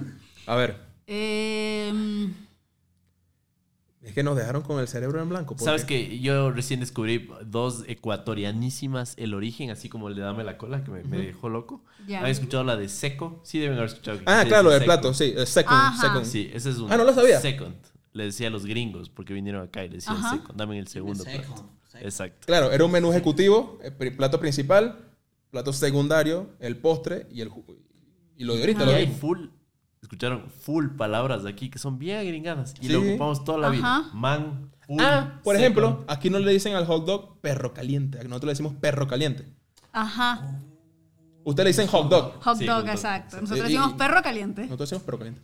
Yo les voy a soltar una que me hace acuerdo a mi época cuando estudiaba en la universidad y vinieron unos amigos de otros países. Ah, de, Colombia. es que vinieron. me, me gusta más la mano cuando la tienes así. Ya, eh, cuando, vinieron, cuando vinieron de Colombia, les digo que supuestamente era una palabra muy ecuatoriana y resulta que no, que es una palabra muy de la sierra y muy riobambeña, de hecho, que es chalar. ¿Ustedes saben lo que significa la escuchado. palabra chalar? No. Primera vez que la O escucho. sea, puedo decir que, que siento que puede ser, pero creo que no tiene nada que ver. Dilo, De, suéltate. de, de- de- como de hablar mucho, o sea, de, de una conversación. ¿Tú, Ferry, habías escuchado chalar? Chalar. A ver, resulta que en la época de los guasipungos y un montón de, de- de años también después, a la última... mm, cavas las papas, ¿ya? Cavas las papas y resulta que hay unas papitas chiquitas que no logras cavar. Entonces la gente pedía hacer la chala, que es recoger las últimas, las papitas más chiquitas. Y era como para limpiar el terreno. Entonces la gente decía, oiga, puedo chalar como el terreno. De ahí viene la palabra. ¿Y cómo se utiliza? ¿En qué contexto? por ejemplo, estás en la olla, eh, en la olla el arroz siempre queda un poquito. El quemadito. Ah, ya, ya. El quemadito. Entonces, en vez de raspar, Chalar. me dejas chalar. Entonces, como claro, es lo último. Es lo La último. sobra que queda allí como... mm, Pero ya me ves a mí convencido, como ha sido una palabra que he utilizado toda mi vida, pensando que todos todo los mundo- ecuatorianos utilizaban. Y yo en pleno almuerzo digo, oigan, ¿y si utilizan allá la palabra chalar? Y todo el auditorio, o sea, todos los que estábamos comiendo, tanto ecuatorianos como colombianos, no. Y los ecuatorianos me regresan a ver y me dicen como, es eso? ¿qué es eso? Ni yo sabía. Ajá, ni yo sabía. Entonces, solo les doy ese, ese dato. O sea, se puede usar saben para todo. Por ejemplo, voy a chalar el, lo último del sueldo que me queda. Puede ser. Más es con comida, Con con, comida. con Ah, lo que se queda de comida. Entonces, por ejemplo, en Ya. el atún, han visto que de la lata queda un poquito. Ajá, y... Entonces le pones el arroz y chalas, pues. O sea, Ya, comes, ya. comes lo ultimito. Pero es una palabra, como les digo, es muy reba- o sea, tal vez muy de Sierra Centro, muy rebambeña. Ahorita no me acuerdo de, un, de una mala palabra que sea relacionada a venezolana, sea, pero hay palabras que aquí me han dado risa cuando me los han dicho. Por ejemplo, la primera vez que me dijeron, hágase la fineza. hágase la fineza. No entiendo qué significa hágase la fineza. Y era, "Haz- hazme un favor. Eso fue, pero no lo entendí. Y la persona Sí. que me lo dijo no me supo explicar. Porque, ¿y cómo, cómo que hágase la fineza? con- O sea, que me, que me Que pongo es- flaco. ¿Cómo? No, No, que- que se haga la que fineza. Te quedaste con tu culito torcido. ¿no? Ajá, y de ¿Sabías paso, que- ajá, exacto. Y de paso, me dice después, y ya no era la primera vez que la escuchaba, pero era mi primera semana. Y me dijo, no sea malito. Yo, yo- Esa palabra sí nos pegó yo- mucho. Eso sí tenemos en la punta de la lengua. Y Ajá, aparte el diminutivo. exacto. Ese también Y yo ya va, pero ¿qué te hice? Porque me lo dijo seria, porque estaba ocupada, estaba haciendo, era, era la- el trabajo, pues, o sea, estábamos, estábamos trabajando. Hágase la fineza, no sea malito, papá, papá. Ay, dale, anda. Ahí me decían Jesus. Eh, Jesus. Ajá. Ay, anda, Jesus, no seas así, no sé qué. Pero, pero ya va que no, hice- no he hecho nada, es que no te entiendo. Y ahí fue. Pero hay palabras así, por lo menos, esa la fineza que me dio risa al principio. Hasta que entendí, ¿no? Y como que, ah, obviamente, Ah, tiene, esto. tiene sentido. Pero ahorita estoy pensando en malas palabras así que yo he dicho y que me han dicho, hey, no vuelvas a decir eso así. Y O, no. o- o Sí. acolite también. Aquí decimos mucho acolita. pero esa la entendí. Esa Ah, la entendimos. Porque tiene como la similitud de dame la cola. Exacto. Entonces, como Acolite, que. dame la cola, no sé, lo- lo asociamos. Lo asociamos. Es como también era como, haz un favorcito. Ajá. La, la- Pero- la ot- la otra es la... ¿Han escuchado Biela? Bueno, de ley. Claro. Ajá, sí, sí. ¿Y si saben cuál es el origen de esa? No. No. Eh, en el, el acento costeño, que es igual muy rápido, mucho más rápido que el serrano, Sí, obvio. y que se comen letras, la- pedían, eh, en vez de cerveza, decían, deme una bien helada. Ah. Pero con bien acento costeño, Tiene bien helada, bien helada, Ah. bien helada, bien Biela, helada. Ya, claro, Biela. obviamente, tiene todo el sentido del mundo. Claro, es por eso. Acabo de descubrirlo por lo que verá. ¿En Interesante. Claro, Claro, pues. tiene todo el sentido del mundo, Biela. Y ahora es una marca. Ah, Una Ajá. muy buena marca. Biela. La factura. pero me hiciste acordar que hay Una palabra, marca. venez- hay una palabra venezolana que también viene de algo así, ¿Ya? que es las eh, palomitas, el, El canguil. el, El canguil. canguil. Nosotros ¿Nosotros le decimos cotufa. Cotufa. Y dicen que viene del corn to fly. Ajá. Ah, Sí, Eh. exacto. cotufa. Ajá. A ver, si, si venían antes de esto y me decían, oye, dame una cotufa, Cortufly. ¿qué, claro. qué- qué- Ajá. qué te daba, Es lo sabes? Nadie en Google, así. Nosotros y le son cosas cotufa. que hay muchos países que dicen, no, nosotros no tenemos nada americano, no tenemos nada. No, tenemos un montón, lo que pasa es que no nos hemos dado cuenta. Sí, es verdad, el cortufly. Cotufa. Sí. Igual que también, ajá, al- ya ahorita tú en el supermercado pides una bolsa y te la dan. Pero antes era, si no era funda, no, no sabían qué significaba. Sí, al principio no nos... Nosotros le decimos chaqueta. Chaqueta. Ah, eso. Eso. Aquí chaqueta no es eso. Aquí chaqueta Ajá. es de 15 años para arriba. Claro, exactamente. Mira, una chaqueta. Eso. Eh, en- ustedes le llaman buzo a otras cosas. A nosotros le llamamos Esto es un buzo, buzo un y esto es una chop. Ajá, nosotros Ajá. decimos suéter, suéter. y eso. chaqueta. Y chaqueta. Claro, suéter es, es, es gringa realmente. Ajá. Exactamente. Yo decía Claro. suéter hasta- Eh, zapatillas. Depende. A eso, a eso hay una disyuntiva allí porque Sí. en Venezuela por, por regiones también hay como palabras. Sí. Por lo menos de donde yo soy le decimos eh, gomas. A esto gomas. Gomas. claro. Por la suela. Tenis escuchado. Ajá. En México le dicen tenis. Pero en Pero en la mayoría de Venezuela le dicen botas. botas. Botas o zapatos y ya. Zapatos O, deportivos. ajá, o zapato deportivo. Pero allá, allá solamente es el único El- estado que le que le dicen goma. gomas. O sea, si te- alguien te dice goma, ese es maracucho. solamente ellos dicen goma. Ajá. Pero aparte hay una diferencia porque creo que hay Maracay y Maracaibo. Ajá. Sí. Maracay cerca de la capital. Exacto. Por Valencia. Es oriente, pues es central. Exacto. En cambio, Maracaibo, incluso. Del estado. Exacto, incluso se No, son dos ciudades diferentes. Sí, el. Zulia es el estado. El estado Zulia. Lo que pasa es que aquí es provincia. Allá para nosotros Ajá. estado, aquí es provincia. Ok. Allá es el estado Zulia, incluso se considera la segunda, bueno, es la segunda ciudad más importante de Venezuela. Tanto así que en algún momento llegó a independizarse. O quisieron Hoy independizar. quisieron independizarse, o sea, tener su propio presidente, su propio todo. Porque es Eh, eh, yo, yo siento como esa, esa algo así como Guayaquil, como que Exacto. tienen su territorio Exacto, es- aislado. y es incluso está rodeado de agua y no Ajá, es mar. igual. Y no es mar, son lagos. Es incluso el lago de Maracaibo. O sea, es un lago que se conecta en un futuro con el, los- el mar Caribe y tal, pero no es mar. Sí, y es como son sentimos que son como personas que, Que son, son, ella, únicas. ella se excluye. Son.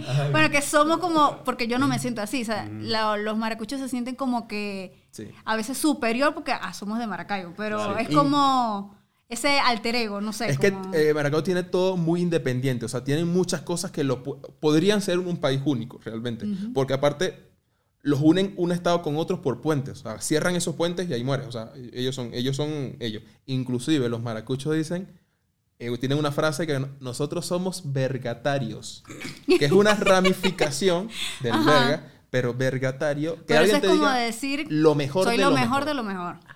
O sea, soy... Como una frase que se llama la pepa del queso, Exacto. que es como, Que a mí me parece horrible esa frase. Sí, como aquí, como la nata. Sí. ajá, El papá de los helados. Allá le decimos el papá de los helados. ajá, también. Como el señor de los helados. Allá le decimos el papá. Ah, lo que pasa es que allá en-. Venezuela decir papá, ah, el papi se usa mucho. Papi, papi, papi, también es una muletilla. En Maracaibo se usa más. Y decir el papá de los helados es como. El papá es como lo más top. O sea, el papá es. Él como él- el patrón. De- que- deberíamos decirle, deberíamos decirle al Santi que ya no le diga el señor de los helados, debería ser el papá de los helados. Papá de los se helados. entendería Sí, más. sí, sí, mucho mejor. Claro, sin diminutivo. Porque sí, porque es como. O sea, el papá es el dueño de. De y, todo. y el que manda a todos los que están por debajo. Así, así es. Oigan, oigan chicos, y yéndonos de coles a nabos. Otra frase ecuatoriana. De coles a nabos. De coles, ah, nunca lo había escuchado. No. Sí, es, es como como... cuando cambias muy radical de tema, de coles a nabos. Ah, es como decimos, en Venezuela decimos, eh, no es ni chicha ni limonada. Sí, pero aquí es como que te estás pasando a otro tema. Ahí es como que solo son cosas muy diferentes. Ok, no lo estás conectando ni siquiera. O Exacto. sea, sí, sí, sí. Ya, ya. Como discúlpame, voy a pasarme de coles de nabo significa Voy a estamos cambiar de hablando. Ajá. Voy a cambiar de tema. Hablemos Ya, de otra ya. cosa. Ah, ya, ya, ya. Ya, Ah, ya. ya creo que no hay una frase así como tal específica de eso. No. No. No, fácilmente podrías decir, vamos a la otra mariquera. Y, y ya, y ya, es como otra hueva, vamos a la otra hueva. Ya, Ajá. ajá, ¿sabes? podría ser así. Pero no se me viene una. Lo que pasa es que es- son este tipo de cosas. Que ya los vemos tan Nosotros es normales y aquí son la grosería. Entonces, como ya sabemos qué palabras no decir, Y Entonces- también como ya estamos acostumbrados a tantas palabras de acá, es como que ya, ya las, ajá, ya las sentimos natural también. Exacto. Sí. Claro, claro. Hay muchas palabras que nosotros tenemos que se asocian a el órgano reproductor femenino. O sea, muchas. Claro. Hay cosas que hay palabras que tú nada más con decirlas de una manera ya tú sabes a qué se refieren, sin Exacto, tener que decir. Doble sin sentido. sí. Ajá. Ajá. Por ejemplo, que nosotros digamos, pásame la cuchara. O préstame la cuchara. Y ya. Préstame la cuchara es la cuchara es eso, es el órgano reproductor Ajá. femenino. ¿Me entiendes? Claro, no, no, no lo vi a venir. Exacto.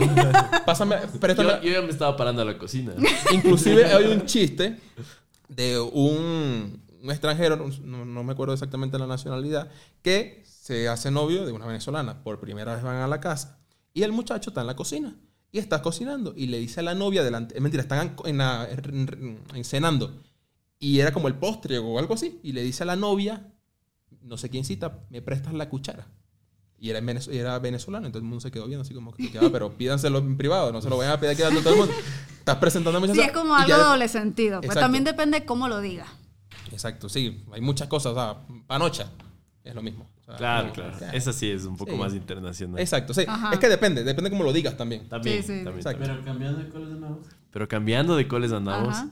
Chicos, eh, son una, una pareja muy linda. Eh, siento que hay una química, una sociedad que, que se percibe en cámaras y, y- frente a nosotros.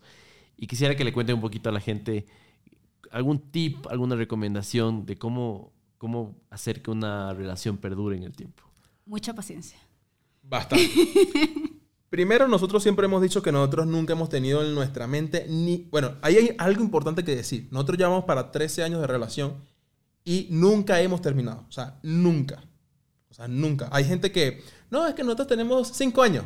Claro, pero tuvieron dos meses separados porque se pelearon, ¿verdad? Claro. Ah, y, ca- y en esos dos meses cada quien tuvo su novio y no sé qué, y hicieron vida. Ajá. Oh, no, es que nosotros siete años juntos, pero después nos aburrimos, tuvimos muchos problemas y ya, un año separado. Pero no- entonces, cuando vuelven, cuentan los cinco años pasados y los suman con los nuevos.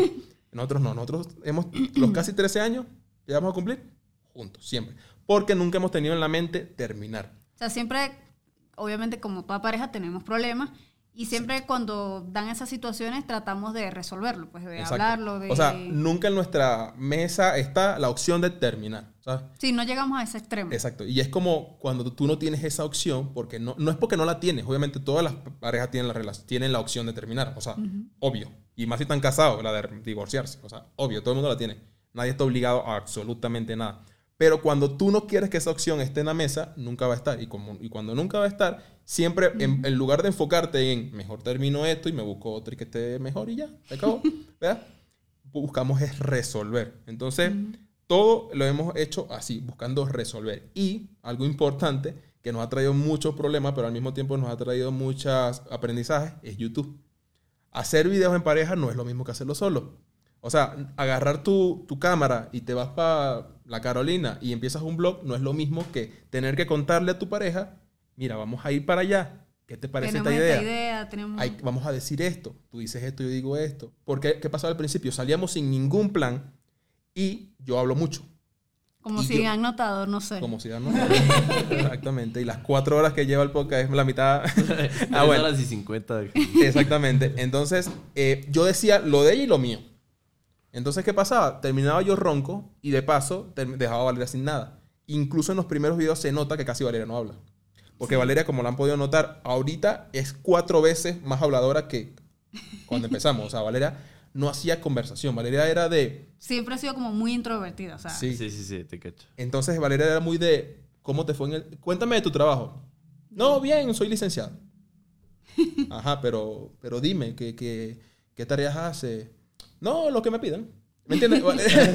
¿Me entiendes? A mí me tienen Al que grano, sacar la palabra. Sí, sí, con, Exactamente. con cuchara. Entonces, el tener el canal de YouTube nos ha hecho pelear mucho, porque obviamente es normal, pero al mismo tiempo nos ha hecho conectarnos muy bien y nos ha hecho facilitarnos otros problemas de las rela- de relaciones normales. Y también nos ha hecho como aprender del uno del otro. Exactamente. Ya sabemos para qué sirve uno y para qué sirve el otro.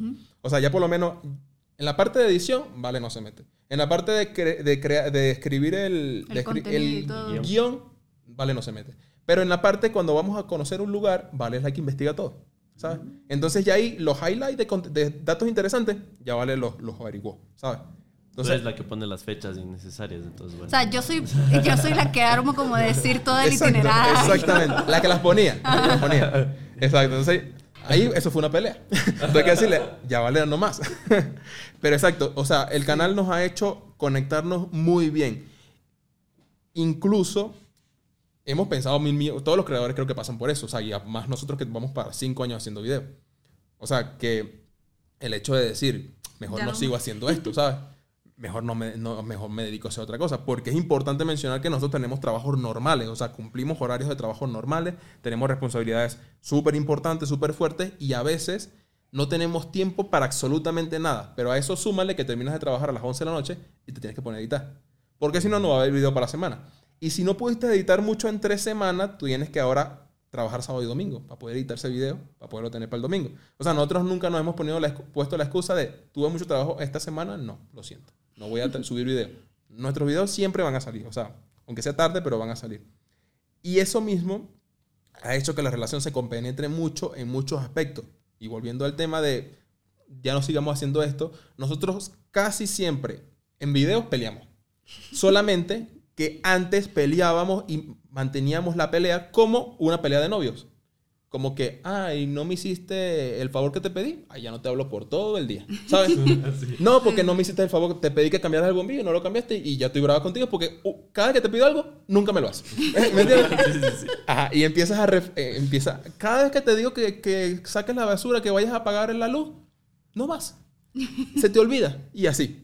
Ahorita no. Ahorita podemos discutir en todos los videos, pero eso se queda ahí. ¿Me entiendes? Se Sí, queda ya, en ese ya como instante. que separamos que eso fue discusión del video, Ah, ya. Se Exacto. acabó el video. Ya, Ajá, ya. ahora Bien sí, profesional. ahora sí. No, no, no. Ni siquiera se acabó el video. Se acabó el momento. O sea, Ajá. muere ahí, en ese Porque momento. también sabemos que hacer un video eh, estando así peleados no va a salir un, un buen No contenido. es la misma química, pues. Exacto. Exactamente. Y se nota. Y se nota demasiado. Entonces, eso mismo lo hemos llevado a la cotidianidad, a problemas de pareja normales que ya que no me cambiaste el bombillo, ya no es un problema de todo el día, ¿sabes? Ya, ya no me cambiaste el bombillo, bueno, no lo cambié, no lo cambié, lo cambié dentro de un rato, ya se acabó. Y, y son tonterías de ese estilo. Por ejemplo, nosotros nunca hemos tenido peleas de celos, por ejemplo.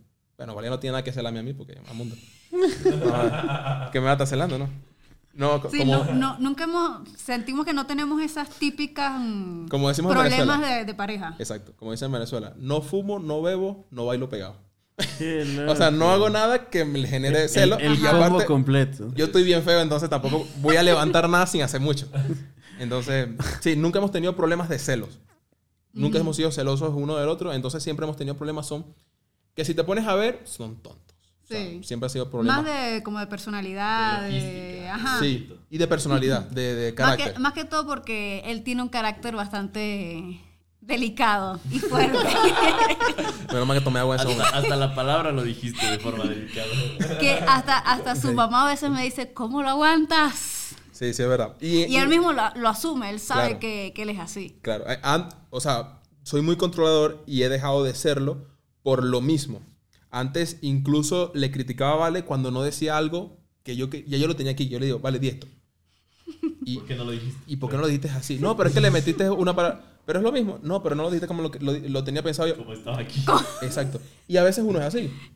Y a veces uno es así. O sea, pero he bajado mucho la, la guardia en ese sentido porque después digo, tuvimos 15 minutos yo intentando decirle a Vale que lo diga así. Y ella no lo quería decir así. Para nada, porque igual es lo mismo. Yo editando me di cuenta, es lo mismo. O sea, no importa cómo lo decía, ¿me entiendes? Entonces son cositas así Claro, claro. que a la final el trabajar en pareja es bien difícil. Haciendo videos, trabajando en una ferretería, en una tiendita, en un supermercado, lo que sea. Trabajar en pareja es bien difícil. O sea, súper difícil. Incluso hay negocios que han cerrado solamente por no trabajar en pareja. Ajá. O sea, así es fácil. Y hemos conocido muchos, digamos, colegas que han empezado y lo, lo siguen haciendo simplemente porque es difícil. Inclusive conocemos amigos, bueno, conocidos, que empezaron un canal juntos y ahora cada quien tiene el suyo. Porque sí les gusta ese video, solamente que no les gusta hacerlo juntos, ¿sabes? Claro. Porque aparte también cada quien tiene su estilo, su manera de hacer las cosas. Exactamente. Entonces conseguir que las dos cosas se conecten es bien difícil, pero volvemos a lo mismo. No hay la opción de dejarlo de hacer, no hay la opción de terminarlo, porque son tonterías. O sea, realmente la razón es más importante que el momento. Entonces no vas a dañar algo que has construido por un buen tiempo. A lo mejor está funcionando o a lo mejor no, pero te gusta. Entonces como te gusta, ¿por qué lo vas a dejar de hacer por una, algo Claro. que es es algo que te va a, a dañar una parte de, de tu vida, por decirlo así. O sea, nosotros sentimos que ya es tan normal hacer videos para nosotros que el no hacerlo estaría raro, ¿sabes? Ah, Como que nos claro, hace falta. ahí- ahí estaría mal, ahí sí estaría algo mal. Exacto. O sea, Ajá. incluso lo podríamos hacer sin el hecho de publicarlo, o sea, de hacerlo privado. Pero, o sea, el hecho de hacer algo y luego verlo reflejado en, un, en una sola pieza, en un video que no tenía sentido, pero ahora verlo reflejado, y irte Sí. dos años para atrás y volverlo a ver y volverlo a vivir igualito, o sea, eso no tiene, para nosotros no tiene precio. Qué bacán. Oye, qué loco. Ha sido realmente una de las conversaciones más chéveres que he tenido. Me he sentido súper conectado. No sé si porque ya nos conocemos, no sé por la curiosidad nata que nos da a Carlos y a mí el estar al lado de unos creadores súper cracks a quienes admiramos también. No, súper chévere no esta son cracks, conexión. ya son maricos. ¡Marico! Exacto. Ya si me dan la confianza. Más respeto, por favor. No, y en serio, en No acepto otra ofensa. En serio ha sido para, para mí en especial súper chévere, en serio, en serio, ver en sus ojos su experiencia acá en el Ecuador, pues es es súper chévere y creo que es, es una forma netamente de, de comunicarle a la gente también de que las fronteras son para mí estas líneas imaginarias Exacto. que nos a veces nos divide, pero hay muchas otras cosas más que nos unen y esto para mí ha sido, esta conversación ha sido el, el darme cuenta de que en efecto tenemos muchas cosas en común. Yo les Sí. quiero agradecer a los dos, Dios les pague en serio. De seguro no va a ser la primera vez que los tengamos acá porque me gustó mucho esta, Esperemos- esta esperemos que no, esperemos y que hay no. muchas cosas Hay- más que contar. Exacto, Sí. tenemos varios temas para ramificar allí. Exacto. y. Incluso hemos, no hemos tocado temas que yo pensé que iba a ser lo primero que íbamos a hablar. Y no lo hemos ni siquiera mencionado, entonces. Pero es que es porque la, la cosa estaba muy chévere y de seguro, ya hay que comprometernos Y nos fuimos para bien hacer. abajo. Sí. Empezamos desde bien abajo, bueno, a, a medio, pero no, gracias a ustedes también por la invitación. Sí, no. Yo veo uno que otro capítulo, no puedo decir todos porque siempre uno ve los, los capítulos más allá del video como tal, del invitado que traigan. No, pers- es bastante ocupado, como nos cuentas. o sea, Sí, pero el hecho también, a mí me gusta escuchar mucho podcast, porque a mí me parece que los podcasts es la nueva revista que, que ya se desapareció. O sea, Así yo es. aprendo escuchando y como me gusta aprender y no tengo tanto tiempo, escuchar es la forma más fácil porque lo que hago, claro, escucho cuando no estoy editando. Cuando estoy editando me escucho a nosotros dos todo el día. Pero cuando estoy en mi trabajo normal, la cotidianidad de- del diseño, puedo escuchar de todo. Entonces, escuchar podcast es perfecto porque trabajar 10 horas escuchando música nada más es una locura. Claro, y vas escuchando a otras personas y vas aprendiendo temas. Exacto. Y aprendes cosas desde, la, desde lo orgánico. O sea, ustedes están compartiendo algo que ustedes a lo mejor lo saben de toda la vida o puede ser algo que aprendieron ayer, pero ustedes no saben exactamente cuándo absorbieron esa información y la están soltando de repente, sin contexto alguno, en una conversación que empezó hablando de un señor que casi se iba a morir. Entonces, ¿me entiendes? Entonces empezamos hablando de cosas que no tienen sentido y eso no lo puedes conseguir ni en un libro, ni en, un ni en una noticia, ni en nada. Lo consigues es en conversaciones así. Entonces, de verdad que muchas gracias por la invitación porque han venido personas muy importantes. Nosotros no nos sentimos ni siquiera el 1% importante que esa persona y que nos sentemos en la misma mesa a hablar con los mismos Sí. micrófonos con ustedes, de verdad significa mucho para nosotros. No, chicos, el hecho de que estén sentados aquí es porque son muy importantes para nosotros. No solo por el cariño que sentimos, por su profesionalismo creando contenido, por, por la gratitud que muestran hacia nuestro país y hacia el mundo entero.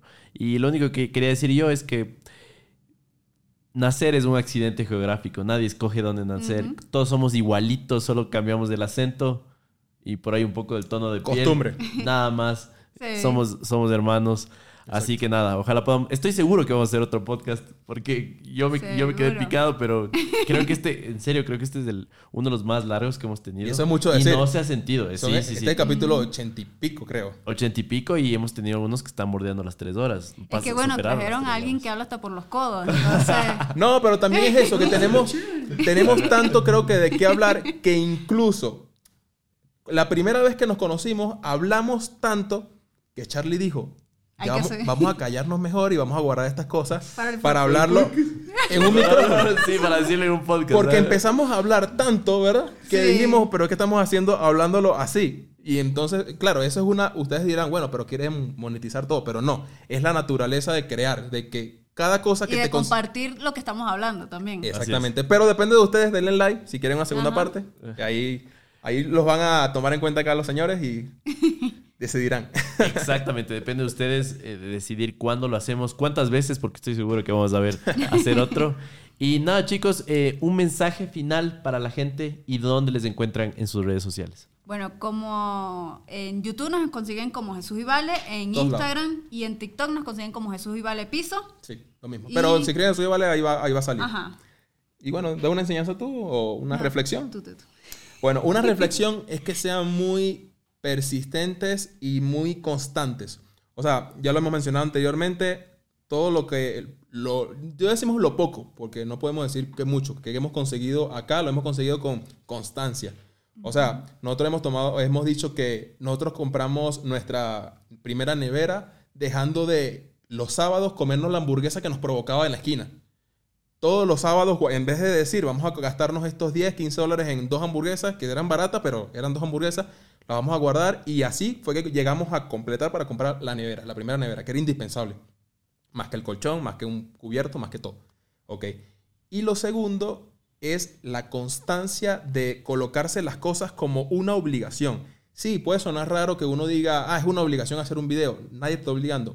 Sí, pero si tú lo dejas pasar y tú dices, no, cuando tenga tiempo lo hago, les puedo jurar que nunca va a haber tiempo para esas cosas que no son obligatorias, pero que tú quieres hacer y que los resultados te van a dar felicidad de cierta manera. y, y sí, y eso para nosotros es hacer videos. Lo hacemos como una obligación, no porque nadie nos obligue, sino porque es Un algo que- compromiso. que sabemos que cuando lo vamos a, cuando lo cumplamos o cuando lo cumplimos todas las semanas nos sentimos bien y es algo que la gente diría no pero es que ustedes conocen mucho más de Ecuador porque ustedes tienen tiempo no pero es que ustedes tienen dinero. No porque es que ustedes es que ustedes son muy bendecidos. Sí pero también buscamos esas bendiciones también buscamos ese tiempo y aunque no tenemos dinero sacamos de nuestros ahorros para conocer lugares. Para nadie es un secreto que muchas veces salir a grabar es mucho más caro que lo que podamos recuperar a largo plazo. Las personas que andan en este mundo saben ah, lo que significa eso, pero créanos que los que no están metidos en este mundo, hacer videos no es para ricos, como dicen. O sea, los que hacemos videos en YouTube, si fuéramos ricos no lo hiciéramos muy posiblemente en público o no lo hiciéramos cada vez mejor. Porque si tú estás conforme con tu economía y con tus niveles de vida, Lo haces cuando te plazca y ya. Exacto. Para, eh, para nadie es un secreto que las personas que tienen mucho dinero por lo general no hacen redes sociales o por lo menos no la hacen a, a los niveles de YouTube. Lo hacen en Instagram porque tienen que mostrar, tienen eh, cosas que, que deslumbrar al mundo. Pero por lo general tú hablas con un creador de contenido de YouTube y casi siempre son personas que están Que han trabajando. luchado por lo que, lo Exacto, por lo general. O sea, casi nadie viene de... Porque, porque, ¿qué pasa? No es que no tienen ganas, es que simplemente hay que dedicarle tanto tiempo y esfuerzo a algo que a corto plazo no da resultados que tú, sin necesidad, no lo vas a hacer, ¿sabes? O sea, tú no le puedes decir a alguien con dinero, mira, vas a trabajar por dos años haciendo videos, gastando dinero, editando tú mismo, haciendo las ideas tú mismo, para en dos años ganar apenas 100 dólares. Porque va a decir, no, pero es que yo tengo 100 dólares en el bolsillo. Exacto. ¿Qué sentido tiene eso? Pero es algo más allá de eso. o sea, Claro, y tener la pasión de hacerlo también. Inclusive hemos tenido colegas que han empezado, bueno, digo- decimos colegas porque todas las personas que suben el primer video para nosotros son colegas. O sea, todo el que sube el primer video hace lo mismo que nosotros, básicamente. Tenga más alcance o tenga menos. Y hay varias personas que dicen, no, es que yo hago esto porque quiero tener un ingreso extra. Nosotros le decimos, no, si, ha- si haces YouTube por dinero, no lo hagas. Porque es que no vas a ver dinero. O sea, no, eso no existe. Vas a ver muchas más cosas que dinero. O sea, eh, yo siento, o nosotros sentimos que hacer videos en YouTube es como lo que siente un docente al dar una clase a unos niños pequeños. O sea, le estás enseñando... experiencia. Bueno, claro, también depende del contenido, pero le estás enseñando a alguien que no sabe absolutamente nada posiblemente de ese tema algo totalmente nuevo. Y lo estás haciendo desde el cariño para que esa persona lo entienda y aprenda algo nuevo el día de hoy, no solamente para que se entretenga. Entonces, Sí. y es eso, tú no le es mentira que un docente te va a decir, "No, yo hago docencia por el dinero." No, mentira. Lo que le apasiona es enseñar. Es exactamente lo mismo nosotros. Lo que nos apasiona es mostrar. Por eso es que a veces, incluso el año pasado, casi no hicimos videos de tecnología, porque aunque son los que mejor les va, a nosotros nos llenan son los videos de turismo. Son los de Sí. mostrar cosas, son los de mostrar Fiel cultura, comida. Exacto, por eso es lo que hacemos. Si quisiéramos hacer videos realmente para que pegara, siguiéramos haciendo tecnología y ya nos convirtiéramos en otras, otros creadores, pero no en los que realmente somos. O sea, sí, hacer videos de turismo lo valora un pequeño porcentaje, inclusive los que deberían más tomarlos en cuenta en un país no los toman en cuenta porque Claro, ministerios. Exacto, eso les da igual. Es como que no, y muchas veces no existen esos creadores. Imagínate las personas por lo general que lo ven solamente para antes de dormir, lo ven así. Entonces, Mm. sí, o sea, eh, eh, hacer contenido para quien, quien se quiera dedicar a esto, hágalo porque de verdad quiere compartir algo, no por el dinero, porque para hacer dinero hay muchas otras maneras. Y hacer contenido no es una de ellas. Y, y tampoco porque a veces llegan como, ah, quiero ser famoso, o sea, No. Claro, O sea, justo, tampoco- justo ¿Para por qué? las razones equivocadas. Ajá, ¿para Sí. qué? Exacto. Es como que a veces también nos dicen, no, pero que ustedes tienen que hacer esto y, y hacerlo de esta manera. Pero, ok, ¿por qué? No, para que sea más conocido. Ok. ¿Pero Pero- por qué? no, para que, bueno, si tienen más vistas en los videos y tal y que no sé qué. Ok, pero, pero voy a hacer eso solamente por las vistas. ¿Y, cuál, y, y me voy a sentir yo eh, agradado cuando en cinco años vea lo, lo que hice solamente por las vistas. pues. Entonces, no, no, o sea, eso, no lo hagan por, por el dinero. Hágalo porque les gusta y... por la pasión y, Tienen por... algo que decir. Exacto, y tengan algo que decir, es correcto. Oye, vale, Jesús, qué chévere tenerles aquí. Esta es su casa. Debemos vernos Gracias. ya no solo para, para hacer podcast, ya no solo para grabar cosas, sino para compartir más vida. En serio que es para mí súper chévere, siempre generan buena vibra.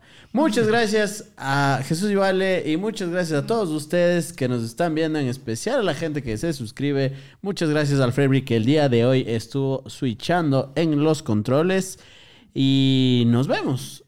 Un gustazo. Cuídense mucho. Nos vemos en otro capítulo de Morpheus Podcast. Chao, chao. Chao. Pasen bien. Oye, qué bacán. Gran podcast. ¿Cuánto tiempo fue? ¿Dos horas? Yo creo que. No, más. Yo creo que tres. Oh, ¿Dos cuarenta? Su madre. Por eso te decía que... Eh, vamos, vamos a comernos unas arepas por lo menos, porque coño. con razón tengo el cuello aquí tuyo ya. Yo mi espalda, yo así como. No, Sudado, pero sudado. en serio, no, no, era, era chévere porque si el Freddy no me dice como, oye. A mí no, a mí se me fue nos volando. dijo hace, justo hace 42 horas. Y dije, wow, parecía una. ¿no? Ah, ¿sí, te- sí le estabas avisando. Sí. Yo ni cuenta me di. Y es como que ya,